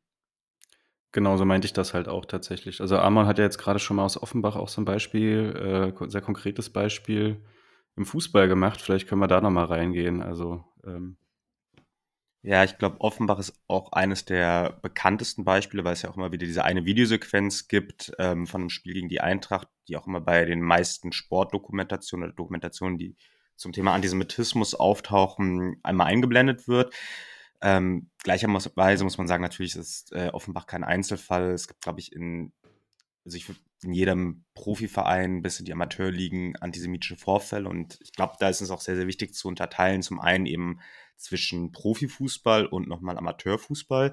Im Profifußball, ich glaube, das hat, haben alle irgendwie schon mal mitbekommen, so Vorfälle wie in Cottbus, ähm, als Cottbus in Babelsberg gespielt hat, als Cottbus gegen Dresden gespielt hat, dass Juden ein sehr beliebtes Schimpfwort für viele Fanszenen ist, äh, ob es auch in Dortmund ist oder da, wo eben auch äh, rechtsextreme Ultragruppierungen oder rechtsextreme Hooligan-Gruppen oder wie sie sich nennen würden, wahrscheinlich unpolitische Gruppierungen ähm, an der Macht sind, da ist auch mal ein Ventil für Antisemitismus und leider muss man auch sagen, dass natürlich auch ähm, bei uns in Köln es, es gibt keinen antisemitismusfreien Raum ähm, und gleichermaßen, also da würde ich schon sagen, dass, das, dass der Antisemitismus im Profifußball schon eher eben durch rechte bis rechtsextreme Fans eigentlich ausschlaggebend ist. Anders ist es, wenn wir uns eigentlich die ähm, Amateurligen anschauen. Da haben vor allem, haben vor allem die Maccabi-Vereine, also vom jüdischen Sportverband, massiv mit Antisemitismus zu kämpfen, meistens nicht immer eben aus einem dezidiert aus einem muslimischen Antisemitismus heraus, wo eben Maccabi als Projektionsfläche gesehen wird, wo es am Ehrgefühl kratzt, wenn man gegen in Anführungszeichen die Juden verliert, deswegen ist man extra motiviert, oder wenn es natürlich ähm, wieder beim israelisch-palästinensischen Konflikt aufkocht, dass sich das auch auf die Sportplätze in Deutschland ähm, weiterträgt. Und da gibt es auch Geschichten von Bedrohungen, Schlägereien, also auch Erfahrungen, die ich in meinem Leben gemacht habe, sind auf dem Fußballplatz passiert. Bis dahin, dass Leute sich in, oder das Maccabi verantwortliche Spieler sich in Kabinen verstecken mussten, weil, weil sie mit einem Messer bedroht worden sind und dann darauf gewartet haben, dass die Polizei sie eskortiert, wieder nach, sicher nach Hause bringt. Also Antisemitismus ist so wie viele andere Diskriminierungsformen extrem im Fußball ver, ähm, verankert. Wobei man da auch mal sagen muss, Fußball ist ein Brennglas für die Gesellschaft und Antisemitismus existiert in der Gesellschaft und der wird im Fußball, im Stadion, wir wissen es alle, man ist ein bisschen enthemmter, man sagt vielleicht Dinge, die man im normalen Alltag nicht sagen würde. Ähm, man hat einfach mehr Möglichkeiten, diesem Antisemitismus auch freien Lauf zu lassen. Das mag vielleicht, das trifft zum einen halt eben auf so Aussagen als, als Jude, als Beleidigung in, an. Aber wenn natürlich eine, irgendeine Gruppierung ein antisemitisches Spruchband macht, dann müssen wir darüber nicht reden, dass das irgendwie einem aus einem rausgerutscht ist, weil es einfach irgendwie auch Teil der deutschen Identität ist. Äh, gleichermaßen müssen wir natürlich auch darüber reden, dass es auch Antisemitismus ähm, in verschiedenen anderen Gruppierungen gibt und das ist dann der Fall, wenn wir beispielsweise über den Fall ähm, Red Bull oder Rasenballsport Leipzig sprechen, dass da eben sehr häufig auch strukturell antisemitische Narrative bedient werden, wenn wir eben über dieses Rattenballbild reden, wenn wir über das mit den Geldscheinen, das Zersetzen des äh, traditionsreichen Fußballs, Volkssport, Fußball reden. Da hat auch Pavel Brunsen ein sehr schönes Buch geschrieben, der das eben halt nochmal einordnet, ähm, was nicht heißt, dass diese Personen dann dezidiert antisemitisch sind, sondern sie nutzen eben auch antisemitische Bildsprache, antisemitische Motive. Ähm, aber wir müssen auch darüber reden, dass extrem viele Gruppen Fans sich in Erinnerungsarbeit eingebracht haben, wenn wir nach München schauen, wo eben das Erbe von Kurt Landauer, dem jüdischen Präsidenten des FC Bayern, nach vorne getragen wurde, mit dem sich inzwischen auch der Verein so schmückt. Das war die Schickeria, die das aufgearbeitet hat. Das war die aktive Fanszene der Bayern. Es gibt Initiativen wie Fußballfans gegen Antisemitismus aus Bremen. Es gibt inzwischen diesen, den Gedenktag am 27. Januar, der durch die, durch die Profiligen durch ähm, begangen wird. Und es gibt mit Zusammen eins einer Initiative von Maccabi Deutschland, dem Zentralrat der Juden in Deutschland, eben auch eine Initiative, die gerade dieses Spielerische mit dem Pädagogischen verbinden möchte, die Trainings machen mit äh, Jugendmannschaften von den Profivereinen, aber auch von Amateurvereinen und eben dort versuchen, Antisemitismus über den Sport abzubauen. Also es haben sich auch sehr, sehr viele positive Entwicklungen gegeben, aber nichtsdestotrotz muss man darüber sprechen, dass Antisemitismus ein Problem im Fußball, im Profifußball, in den Fankurven ist. Ähm, aber gleichermaßen gibt es auch sehr, sehr viele gute, positive Entwicklungen, die auch unter anderem durch die aktiven Fanszenen vorangetrieben worden sind. Und ich finde, da ist die Aussage mit dem Brennglas eigentlich so treffend. Du hast jetzt gerade diese Ambivalenz schon aufgezeigt. So, es sind auf der einen Seite, klar, findet das in den Kurven statt. Auf der anderen Seite sind es eben auch Fangruppierungen, die aktiv Arbeit dagegen leisten, die auch Gedenkstättenfahrten organisieren, die Bildungsarbeit organisieren, die Menschen zum Gespräch einladen. Ähm, und gleichermaßen finde ich, ist es dann halt auch einfach oft zu einfach, wenn man so mit dem Finger auf die Kurve zeigt und ja, äh, die bösen Ultras, die bösen äh, Gruppen, die sich dort irgendwie versammeln, äh, schaut sie euch an, das sind die Antisemiten, da kommen die bösen äh, Gesänge her und im Rest des Stadions sitzen irgendwie hier einfache, ganz nette Leute, die sich so ein bisschen entertainen lassen wollen. Also das ich glaube, das trifft dann einfach dieses Bild von dem Brennglas sehr gut, dass natürlich auch im Rest des Stadions das Ganze genauso zu Hause ist. Und das ist das, was Ruben gesagt hat. Antisemitismus ist Teil deutscher Identität, ähm, deutscher Kultur äh, und genauso europäischer Kultur. Und ähm, alle Menschen in Deutschland kennen diese Muster, kennen diese Denkmuster, kennen diese Stereotype. Und das ist das, was Pavel Brunzen, der ja auch dieses Wort vom Brennglas eingebracht hat, auch äh, sehr zutreffend beschreibt, dass es eine Gelegenheitsstruktur ist. Und diese Gelegenheitsstruktur kann halt in ganz unterschiedlichen Zusammenhängen äh, rauskommen, ob es jetzt der israelische Fußballer ist, äh, der da äh, gerade irgendwie äh, im verfeindeten Verein spielt, oder ähm, ob es jetzt gerade Red Bull Leipzig ist und äh, es an der Stelle dann eben einfach ist, wirklich die klassischen Bilder des Antisemitismus, also die Kernstruktur nennt er das, an der Stelle zu bemühen. Und da sind wir wieder bei genau dem Punkt angelangt, dass Antisemitismus zwar erkannt wird, wenn er offensichtlich ist, wenn er vulgär auftritt, aber dieser Antisemitismus zwischen den Zeilen, dass der eben viel zu oft äh, ja unerkannt bleibt oder sich irgendwie als galanter oder salonfähiger irgendwie präsentiert.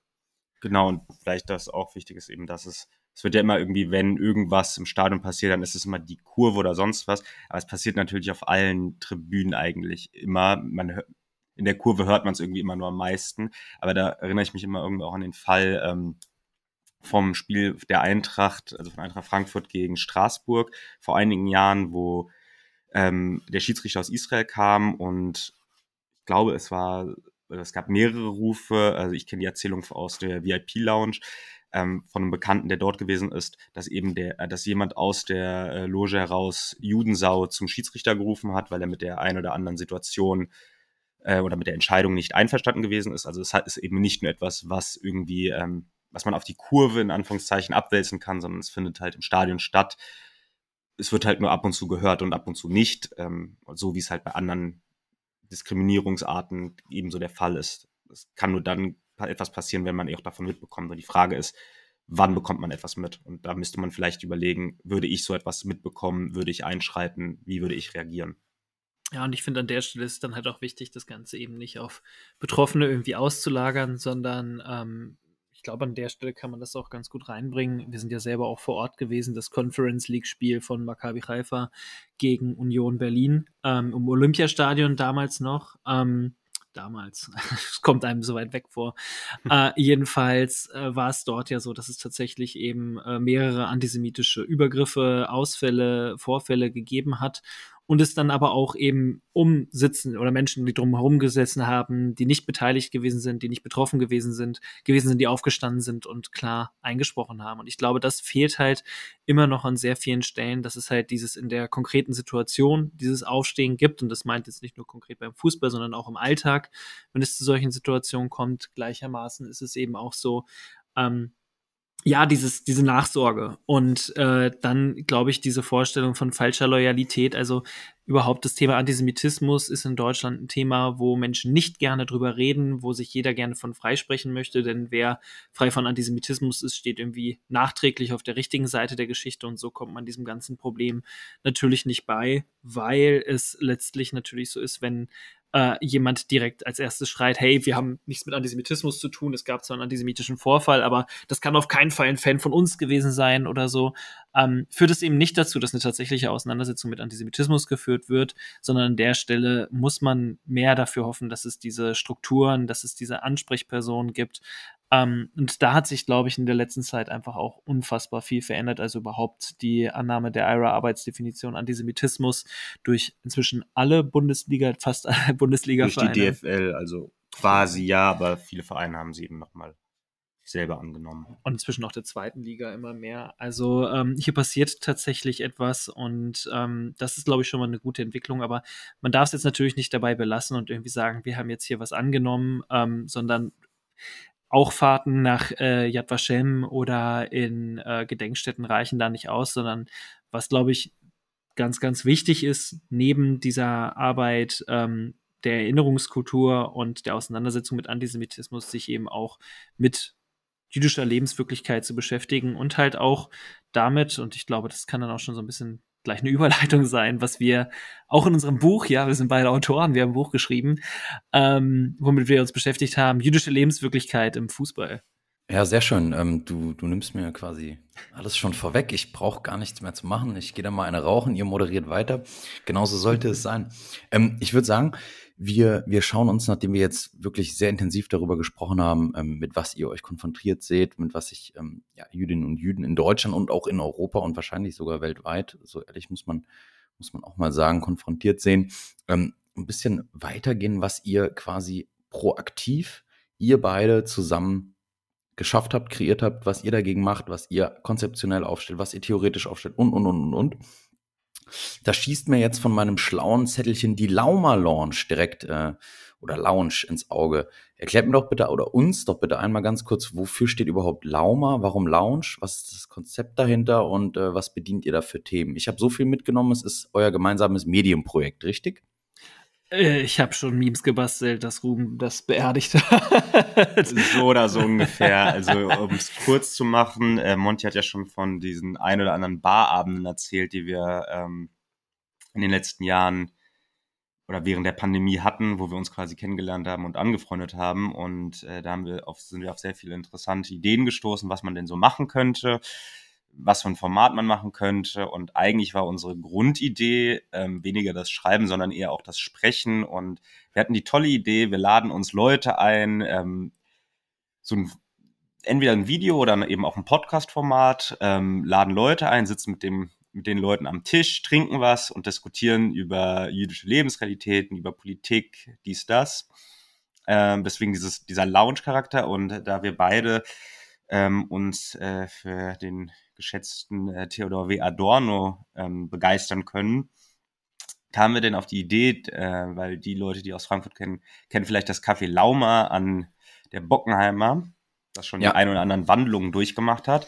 Und äh, genau, Adorno und Konsorten haben dort äh, auch den ein oder anderen Kaffee getrunken und dort über das Kaffeekränzchen abgehalten. Das Kaffeekränzchen abgehalten und unser Kaffeekränzchen war ein bisschen bierreich. und philosophiert, äh, genau, das war sozusagen die Inspiration, aber äh, dadurch, dass wir uns dann irgendwie anderweitig entwickelt haben, hat sich das so ein bisschen äh, verselbstständigt, beziehungsweise hat sich in fast schon Rauchfaden aufgelöst, aber es ist immer noch irgendwie der Beginn unserer gemeinsamen auch Arbeitsbeziehung. Äh, von daher. Ich würde gar nicht sagen, dass sich das aufgelöst hat, sondern dass sich das in der Form verändert hat, ähm, dass sich das äh, weiterentwickelt hat. Und zwar, äh, ich habe es ja gerade schon gesagt, wir haben ein Buch geschrieben und ähm, wir haben eine ganz nette Rezension dafür bekommen. Und zwar hat die Person gesagt, das ist das seltsamste Buch, was ich jemals gelesen habe. Und ich finde das wirklich sehr, sehr schön und sehr, sehr treffend, weil die Person hat das dann so erklärt, Mensch, das liest sich wie ein Podcast und ihr seid nicht die beiden, die jetzt hier irgendwie gekommen sind und den Leuten da irgendwie eine Meinung aufgefropft haben oder sich Leute ausgesucht haben, die dann nur das sagen, was ihr denkt, sondern ihr habt Menschen sprechen lassen, sie widersprechen sich, sie sagen ganz unterschiedliche Dinge, das Ganze berührt ganz unterschiedliche Bereiche, manches geht ineinander über, manches passt gut zusammen, manches nicht so. Ähm, und genau das wollten wir. Und das war ja auch die Idee, die wir mal mit Lauma Lounge, deswegen hieß es Lounge, äh, nicht weil wir eine Shisha-Bar aufmachen wollten, sondern äh, tatsächlich hatten wir die Idee, äh, zuerst ein Videoformat zu machen. Dann sind wir irgendwie auch auf Podcast-Format gekommen und haben wir dann doch gesehen, okay, unseres ist das Schreiben und äh, dementsprechend haben wir das Ganze dann verschriftlicht. Ja, und so ist diese Idee Lauma Lounge tatsächlich, glaube ich, in dieses Buch übergegangen. Und wenn man das Buch liest, dann äh, scheint zumindest den LeserInnen das zu begegnen, was wir uns ganz am Anfang von dieser Reise irgendwie gedacht haben. Genau, und jetzt haben wir schon so viel über dieses Buch äh, gesprochen, haben aber noch gar nicht äh, darüber gesprochen, wie es eigentlich heißt. Ähm, und es heißt, wir lassen uns nicht unterkriegen, junge jüdische Politik in Deutschland, erschienen im Hendrich und Hendrich Verlag. Und es befasst sich so ein bisschen mit Politisierung, mit junger jüdischer Politisierung in verschiedenen Kontexten, eben von ähm, den Anfängen jüdischer oder junger jüdischer Politik nach dem Zweiten Weltkrieg, also ein bisschen historische Facetten, geht dann so ein bisschen in die Anfänge, auch sehr viel Frankfurt-reich an dieser Stelle, ähm, über Studierendenbewegungen, über ähm, äh, queere Bewegungen, feministische Bewegungen oder Aktionen, die gestartet worden sind von jungen Juden und Jüdinnen, Juden und Jüdinnen in Parteien, in Subkulturen, aber auch, und genau das ist, glaube ich, auch ähm, das Spannende, eben wie zwei äh, jüdische Fußballfans sich in aktiven Fanszenen in ihren Vereinen einbringen und was das Ganze eigentlich auch mit Politik zu tun hat, weil für uns war es eigentlich auch wichtig, diesen Mythos vom unpolitischen Fußball so ein bisschen aufzubrechen, weil das habe ich ja am Anfang schon gesagt, das ist etwas, was mich schon so so lange aufregt, dass es diesen Mythos, also diesen unpolitischen Fußball überhaupt nicht gibt und dass eben äh, Juden und Jüdinnen auch daran beteiligt sind, aber dass es in diesem ganzen Komplex eben nicht nur immer um Antisemitismus geht, sondern Antisemitismus ist irgendwie immer ein ständiger Begleiter und er ähm, begegnet den interviewten Personen immer wieder, aber es ist nicht der Grund, warum sie sich politisch engagieren, warum sie sich aktiv in Fanszenen einbringen, sondern es, also für viele ist es der, ist es der ähm, Punkt, wo sie sich entschieden haben, ich werde jetzt politisch oder ich habe mich dadurch politisiert. Aber viele haben halt aus vielerlei anderen Gründen, Bildungspolitik, ähm, Migrationspolitik, ähm, Fanrechte, etc. Also das ist sehr vielfältig. Ähm, genau, und das ist so alles in dieses Buch geflossen auf knapp 200 Seiten. Ich äh, hatte ja die Ehre, schon einen Teil äh, vorab lesen zu dürfen. Ähm, digital wird jetzt aber auch noch analog nachziehen und nochmal das gesamte Werk ähm, quasi mir zu Gemüte führen. Ähm, Freue mich da total drauf, um ehrlich zu sein. Vielleicht sogar dann auch in der Lauma Lounge direkt vor Ort. mal sehen. Ähm, erklärt uns doch noch mal ganz kurz so, was konzeptionell so ein bisschen dahinter steckt, wer alles am Werk in Anführungszeichen äh, mitgearbeitet hat, wem ihr äh, so zu Wort kommen lasst in Anführungszeichen und ähm, welche Inhalte und Themen die Hörerinnen und Hörer gegebenenfalls äh, grundlegend mal so erwarten. Ja, wir haben wir haben tatsächlich zu keinem Zeitpunkt irgendwie gesagt, dass wir hier was vollumfängliches, abschließendes und äh, ja, umfassendes einfach schreiben würden, sondern wir haben gesagt, wir, wir bieten Fragmente, Facetten jüdischen Lebens in Deutschland an, von jungen jüdischen politischen Lebens. Und so liest sich dann, glaube ich, auch schon die Gliederung. Also es beginnt irgendwie mit so historischen Facetten. Das heißt, wir haben mit einem Historiker gesprochen. In dem Fall war das der Historiker Dandina, der selber eben lange Teil äh, von jüdischen Studierendenkämpfen gewesen ist und der heute, wie meines Erachtens nach kaum ein anderer, ähm, gegenwärtige Debatten auch um Antisemitismus ähm, tatsächlich analysiert und äh, ja geradezu seziert. Und das Ganze geht dann weiter über jüdischen Studierendenaktivismus, über die Studienförderung, über Queerness und Feminismus, über Gemeinde und Parlamentarismus heißt das Kapitel. Es geht aber tatsächlich äh, in diesem Kapitel mehr darum, tatsächlich, wie sich Jüdinnen und Juden in politischen Parteien einbringen, in ähm, ja in äh, den den Jugend ähm, Organisationen der Parteien einbringen und dann geht's weiter über Aktivismus auf der Straße. Ju äh, Ruhm hat es gerade schon angesprochen, über Jüdinnen Juden auf äh, oder gerade in Fußballfanszenen und äh, abschließend blicken wir dann nochmal darauf, wie ähm, Jüdinnen Juden gerade irgendwie auch in Kunst und Kultur aktiv sind und unterwegs sind. Und so haben wir für uns Facetten rausgesucht, die für uns tatsächlich persönliche Bedeutung haben. Ich kann da auch ganz ehrlich sein, dass das erste Kapitel und das Fußballkapitel mir äh, besonders am Herzen liegen. Und beim Fußballkapitel weiß ich, dass das Ruben ähnlich geht und dass uns das besonders viel Spaß gemacht hat. Aber ich muss sagen, dass jedes einzelne dieser Kapitel toll war, weil es Menschen gewesen sind, die wir getroffen haben, die sich aus den ganz unterschiedlichsten Motivationen heraus vorgewagt haben, aktiv geworden sind, in die Öffentlichkeit getreten sind, sich Räume erkämpft haben und ähm, letztlich ja, etwas geschaffen haben. Und mir persönlich gibt das immer so ein bisschen Hoffnung, wenn ich selber irgendwie äh, ja müde, frustriert von den Kämpfen bin und dann auf dieses Buch schaue und mir die Geschichten und Gedanken von diesen Menschen durchlese, dann finde ich das immer das, das, das gibt mir irgendwie Motivation und lässt irgendwie diese Schwere durch die Frustration, die man manchmal hat, so ein bisschen in den Hintergrund rücken. Ja, sehr, sehr, sehr schöne äh, Charakterisierung. Ich durfte ja auch, wie gesagt, das, das Fußballkapitel schon vorab lesen und ich fand's, Ruben und ich haben uns da ein bisschen, nee, gestritten ist das falsche Wort, aber wir hatten da irgendwie eine andere Sichtweise. Ich fand's sehr emotional und, und deswegen sehr schön. Also es kam bei mir einfach emotional und authentisch rüber, auch vom, vom Schreibstil. Ähm, jetzt wollte ich gerade äh, die nächste Frage einläuten nach dem Motto, so ihr geht ja dieses Jahr auch auf Tour, ähm, aber vielleicht auch ganz interessant. Hm, ihr bietet auch vor Ort Lesungen an, ne? Also ihr seid da schon auch ein Stück weit irgendwie dran interessiert, ähm, Teile des Werkes äh, vor Ort zu lesen.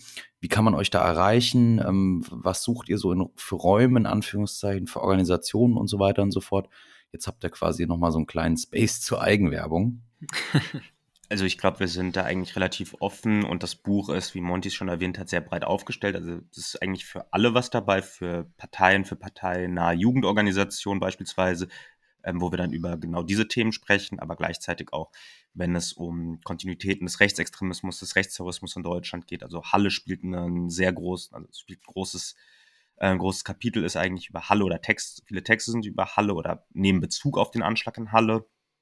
Aber gleichermaßen natürlich auch ähm, das viel gelobte Fußballkapitel. Also da waren wir jetzt auch schon ähm, beim Fanprojekt oder in einer, bei einer Veranstaltung zusammen mit dem Fanprojekt führt, werden äh, mit dem Fanprojekt Köln demnächst auch was machen. Also auch ähm, wenn Fanprojekte Fußball-Fangruppen oder ähnliches Interesse haben, dann kann man uns immer anschreiben oder eben halt auch, wenn es einfach Interesse am ähm, in normalem jüdischen Leben in Deutschland gibt, ähm, soll ja auch ab und zu mal Thementag bei, den, bei, der, bei der einen oder anderen Organisation sein. Kann man uns immer gerne anschreiben. Wir sind da sehr offen auf Instagram, Twitter. Ich glaube, E-Mail kann man auch ähm, relativ einfach herausfinden. Wir sind da sehr, sehr offen, wir sind sehr reiselustig. Am besten noch, wenn es irgendwie ein nettes Spiel um die Ecke gibt, dann äh, freut uns das doppelt. Aber genau, also einfach anschreiben, ähm, mit den lokalen Buchladen mal fragen, ob da vielleicht was geht äh, oder bei jeder, wie gesagt, jeder anderen Organisation, die Interesse an diesen Themen hat, ähm, ist es für alle was dabei. Ich glaube, es ist auch einfach ein Buch, sorry, es ist, glaube ich, auch einfach ein Buch für politisch interessierte Menschen. So einfach kann man es, glaube ich, sagen. Ähm, oder einfach für Menschen, die sich halt irgendwie mit jüdischem Leben beschäftigen wollen, wie es dann auch heute ist. Ja, die, die Zielgruppe passt natürlich auch perfekt zu unserem Podcast. Also die, äh, ihr, ihr beschreibt es in eurem Klappentext sozusagen, ne, weil der Untertitel ist ja auch junge, äh, junge jüdische Politik in Deutschland und äh, ihr sagt, dass halt 25.000 ähm, ja, Jüdinnen und Juden äh, in dem Alter von 18 bis 35 halt in Deutschland leben. Das ist auch genauso die, die Zielgruppe sozusagen äh, von unserem Podcast. Und ich finde es eigentlich sehr spannend, weil ihr ja auch die Bereiche gerade genannt habt. Ne? Also Fußball, Kunst, Politik, äh, also im Sinne von äh, Parteien und so weiter. Ähm, und da, also irgend, äh, irgendwo wird man sich ja zwangsläufig wiederfinden. Ich denke mal beim Fußball die meisten sozusagen, aber ich finde es ja eh immer cool, auch so, so ähm, ja, Biografien und Eindrücke sozusagen aus, aus Leben anderer Leute zu lesen, zu, zu hören und so weiter. Und es ist ja überhaupt nicht weit weg. Also es ist ja einfach Teil sozusagen. Und da mal sozusagen diese, diese O-Töne zu lesen, ganz cool. Ich habe ehrlich gesagt noch nicht reingelesen. Äh, Amon hatte mir auch eine kleine Leseprobe geschickt, bin jetzt aber angefixt. Ähm, und habe noch eine Frage. Äh, gibt es die Idee, das auch als Hörbuch zu machen? Jetzt habt ihr ja schon von Laubermann Lounge, Podcast-Idee und so weiter. Das würde sich ja total anbieten, weil ihr auch äh, A, sehr umgängliche äh, Typen seid und B, auch äh, nette Stimmchen habt. Äh, insofern ist das eine Idee, äh, die ihr nochmal verfolgen wollt, weil gibt's ja erstmal noch nicht. Ne? Also das Buch ist jetzt eh sowieso erst gerade frisch erschienen. Kriegt man übrigens, also hat eine ISBN-Nummer, kriegt er bei jedem Buchladen auf Bestellung. Ansonsten bei bei den Großen auch äh, vom Verlag direkt und so weiter. Also ist äh, kein Thema, einfach den Namen googeln. Wir verlinken es natürlich auch unten, dann kann man sich das äh, easy besorgen. Aber gibt es da noch die Idee, das vielleicht auch nochmal irgendwie zu vertonen irgendwann? Das ist, glaube ich, vor allem eine technische Frage. Also äh, man merkt ja, dass wir beide da Lust drauf haben, dass wir beide das auch einfach genießen ähm, nach dieser langen Corona-Zeit. Wir haben uns ja, also das Buch ist ja auch so ein bisschen ein Ergebnis davon, dass wir uns sehr lange mit unterschiedlichen Themen beschäftigt haben, wie Widerständigkeit ähm, und wir auch immer noch einen konkreten Fußballvortrag haben, den wir noch mal ausarbeiten müssen, aber der noch auf Halde liegt. Das kommt vielleicht dann im nächsten Jahr, aber da wird es noch mal ein Fuß, wie gesagt, ein Fußballvortrag, der so ein bisschen spezifischer auf eine Sache eingeht, äh, worauf wir beide, glaube ich, ziemlich viel Bock haben. Aber das äh, Kommt, können wir dann in der, nächst, in der nächsten Episode spre darüber sprechen. Schieben wir nochmal nach. Ähm, genau, und insofern äh, ist es, glaube ich, etwas, was wir beide uns ganz gut vorstellen können. Jetzt genießen wir das natürlich erstmal wirklich, wie Ruben das gesagt hat, hinzufahren, mit den Leuten irgendwie auch nett einfach äh, was zu trinken, zu quatschen. Und wie es immer so ist, man, man macht eine Lesung, aber die vielen Fragen, die man dabei im Kopf Kopf hat, stellen manche vielleicht dann gar nicht erst und dann sitzt man hinterher nochmal nett in der Kneipe und kommt nochmal irgendwie ins Gespräch. Da muss ich sagen, da haben die FürterInnen tatsächlich sehr, sehr gut vorgelegt. Also äh, für alle, die jetzt äh, auf die Idee gekommen sind, Lesungen zu planen, stellt euch dann schon mal drauf ein, dass es da noch ein äh, Nachfolgeprogramm gibt, ähm, wo dann äh, genau die, die, ähm, ja, die Outtakes besprochen werden. Ähm, Genau, insofern äh, ist das, glaube ich, was, was wir uns ganz gut vorstellen können. Ähm, vor allen Dingen, wenn wir dann so in diese zweite Phase reingehen, genug rumgefahren sind und auch mal was Neues ausprobieren wollen. Für mich ist das ja auch immer so ein bisschen etwas, dass ich sage, ich bin da in gewisser Hinsicht experimentierfreudig. Ich mache gerne irgendwie neue Formate, neue Konzepte, ähm, Sachen, die mich reizen. So bin ich irgendwie dazu gekommen, habe äh, beispielsweise so Aufführungen äh, von, von äh, Stücken, also von Musikstücken äh, kuratiert, obwohl ich da jetzt erstmal gar keinen Bezug zu hatte und das dann herausfordernd war, aber ähm, das hat mir dann viel Spaß gemacht und ich glaube, in der Form kann ich mir das irgendwie auch ganz gut vorstellen. Und ich glaube, Ruben ähnlich, dass man mal mit netten Menschen, die technische Fähigkeiten besitzen und unterschiedliche Stimmen haben, ich bin ja auch ein großer Hörbuch-Fan, äh, dann unterschiedlich das einspricht. Und ich glaube, das bietet sich tatsächlich bei dem Buch ganz gut an, weil ja äh, sehr, also weil wir ja andere Menschen eine Plattform geboten haben, die selbst zu Wort kommen und dementsprechend mhm. könnte man das dann eben auch so verfolgen, dass da unterschiedliche Stimmen jeweils in dem jeweiligen Kapitel zu Wort kommen. Auch eine schöne Idee, dann halt nochmal mit den O-Tönen halt auch äh, genau. audiovisuell sozusagen zu arbeiten. Ja, cool. Kann man euch denn auch fest irgendwo sehen? Also jetzt habt ihr gesagt, man kann euch buchen und habt schon ein, zwei Sachen genannt, aber habt ihr wie so eine Art Mini-Lesereise oder wisst ihr auf jeden Fall, ihr seid zur Frankfurter Buchmesse irgendwo da oder da? Oder sozusagen, wenn ich jetzt nicht selber eine Lesung anleiern will, gibt es irgendwo einen, einen Termin, den ihr mal kommunizieren könnt, wo man euch auf jeden Fall sehen kann oder hören? Also es gibt drei Termine, die mehr oder weniger fix sind, ähm, wo jetzt nur noch eigentlich die Planungen laufen. Das wäre am 9. März in Köln, am äh, 16. März in Frankfurt tatsächlich ähm, und dann am 19. April in Düsseldorf. Aber es sind schon noch viel mehr Lesungen eigentlich geplant, aber da müssen wir gerade noch die letzten Punkte klären. Aber genau die drei kann man sich schon mal festhalten und wenn man uns folgt, dann äh, sieht man dann sieht man relativ schnell, wo wir so auftreten, wo wir Lesungen geben. Und wie gesagt, wenn Interesse da ist, dann gerne einfach in die DMs sliden. Ähm, wir sind da sehr, sehr offen und wir finden bestimmt eine Möglichkeit, auch in eurer Stadt eine Lesung zu machen. Und äh, wie gesagt, mit einem schönen Nachbesprechungsprogramm danach. Cool, das klingt doch rund.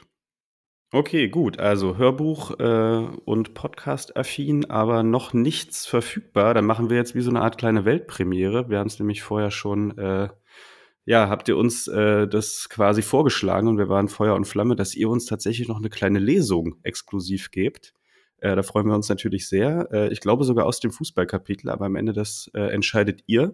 Wir machen das so, weil wir jetzt schon äh, bei einer guten Rundenlänge sind, dass wir das im Prinzip als extra Folge oder Special auskoppeln und euch die Wartezeit auf die äh, ja, nächste Folge sozusagen versüßen. Das heißt, ihr habt jetzt mal drei Wochen in Folge vom D-Stars Casuals äh, Podcast-Account. Bisschen, bisschen Laberei, äh, nur dass halt das diesmal nicht von uns kommt, sondern eure Stimmen da ein bisschen was einlesen. Und weil das noch nicht cool genug ist, habt ihr sogar gesagt, ihr gebt noch ein Exemplar von eurem Buch raus als Verlosung. Da überlegen wir uns noch einen schönen Modus, äh, wie wir das unter die Leute bringen. Ähm, wenn die Folge rauskommt, dann äh, genau werden wir sozusagen auf Instagram dann einfach die, die Teilnahmebedingungen ähm, bekannt geben und dann kann sich eine oder einer äh, ja über 226 Seiten literarisches Werk von euch freuen und da vielleicht mal reinschnuppern und wenn das durch hat, vielleicht noch einen besten Kumpel, Kumpeline geben und dann äh, ja können die alle Fragen sammeln und euch dann vielleicht mal bei der Lesung sehen. So schließt sich der Kreis. Also vielen, vielen Dank dafür. Ähm, es hat uns sehr gefreut, sehr spannender Einblick. Ähm, ich kann sagen, die beiden sind nicht nur im Podcast, sondern auch in echt ganz, äh, ganz nett und trinkfest. Also wir geben unser ähm, Bestes. Genau, nee, äh, sehr, sehr schöner Einblick. Ja, ich kann jedem nur raten, sich mit dem Thema auseinanderzusetzen und bei den offensichtlichen, aber auch bei den strukturellen und manchmal nicht so offensichtlichen schwierigen Äußerungen von dem einen oder anderen auch mal entschieden einzusteigen. Man muss ja nicht sofort immer die, die Keule rausholen, sondern einfach mal sagen, hey, guck mal, das kommt aus dem und dem Narrativ. Das ist bestimmt nichts, was du jetzt aktiv sagen wolltest, aber da kommt es her. Vielleicht ähm, machst du dir mal Gedanken über deine Wortwahl, kann man ja auch konstruktiv äh, aufklärend machen und nicht äh, gleich ja mit einem Tritt vors Schienbein. Das erzeugt dann manchmal irgendwie nur, nur Gegenwehr, zumindest meine, meine persönliche Erfahrung bedanke mich nochmal bei euch und freue mich aufs nächste Wiedersehen. Und ja, Amon, hast du noch was zu ergänzen? Cheers und bis zur nächsten Therapiestunde für Kaufsüchtige mit Amon und Fiete. Schön. Folgt uns auf Instagram. Nicht nur fürs Gewinnspiel. Macht's gut, Leute.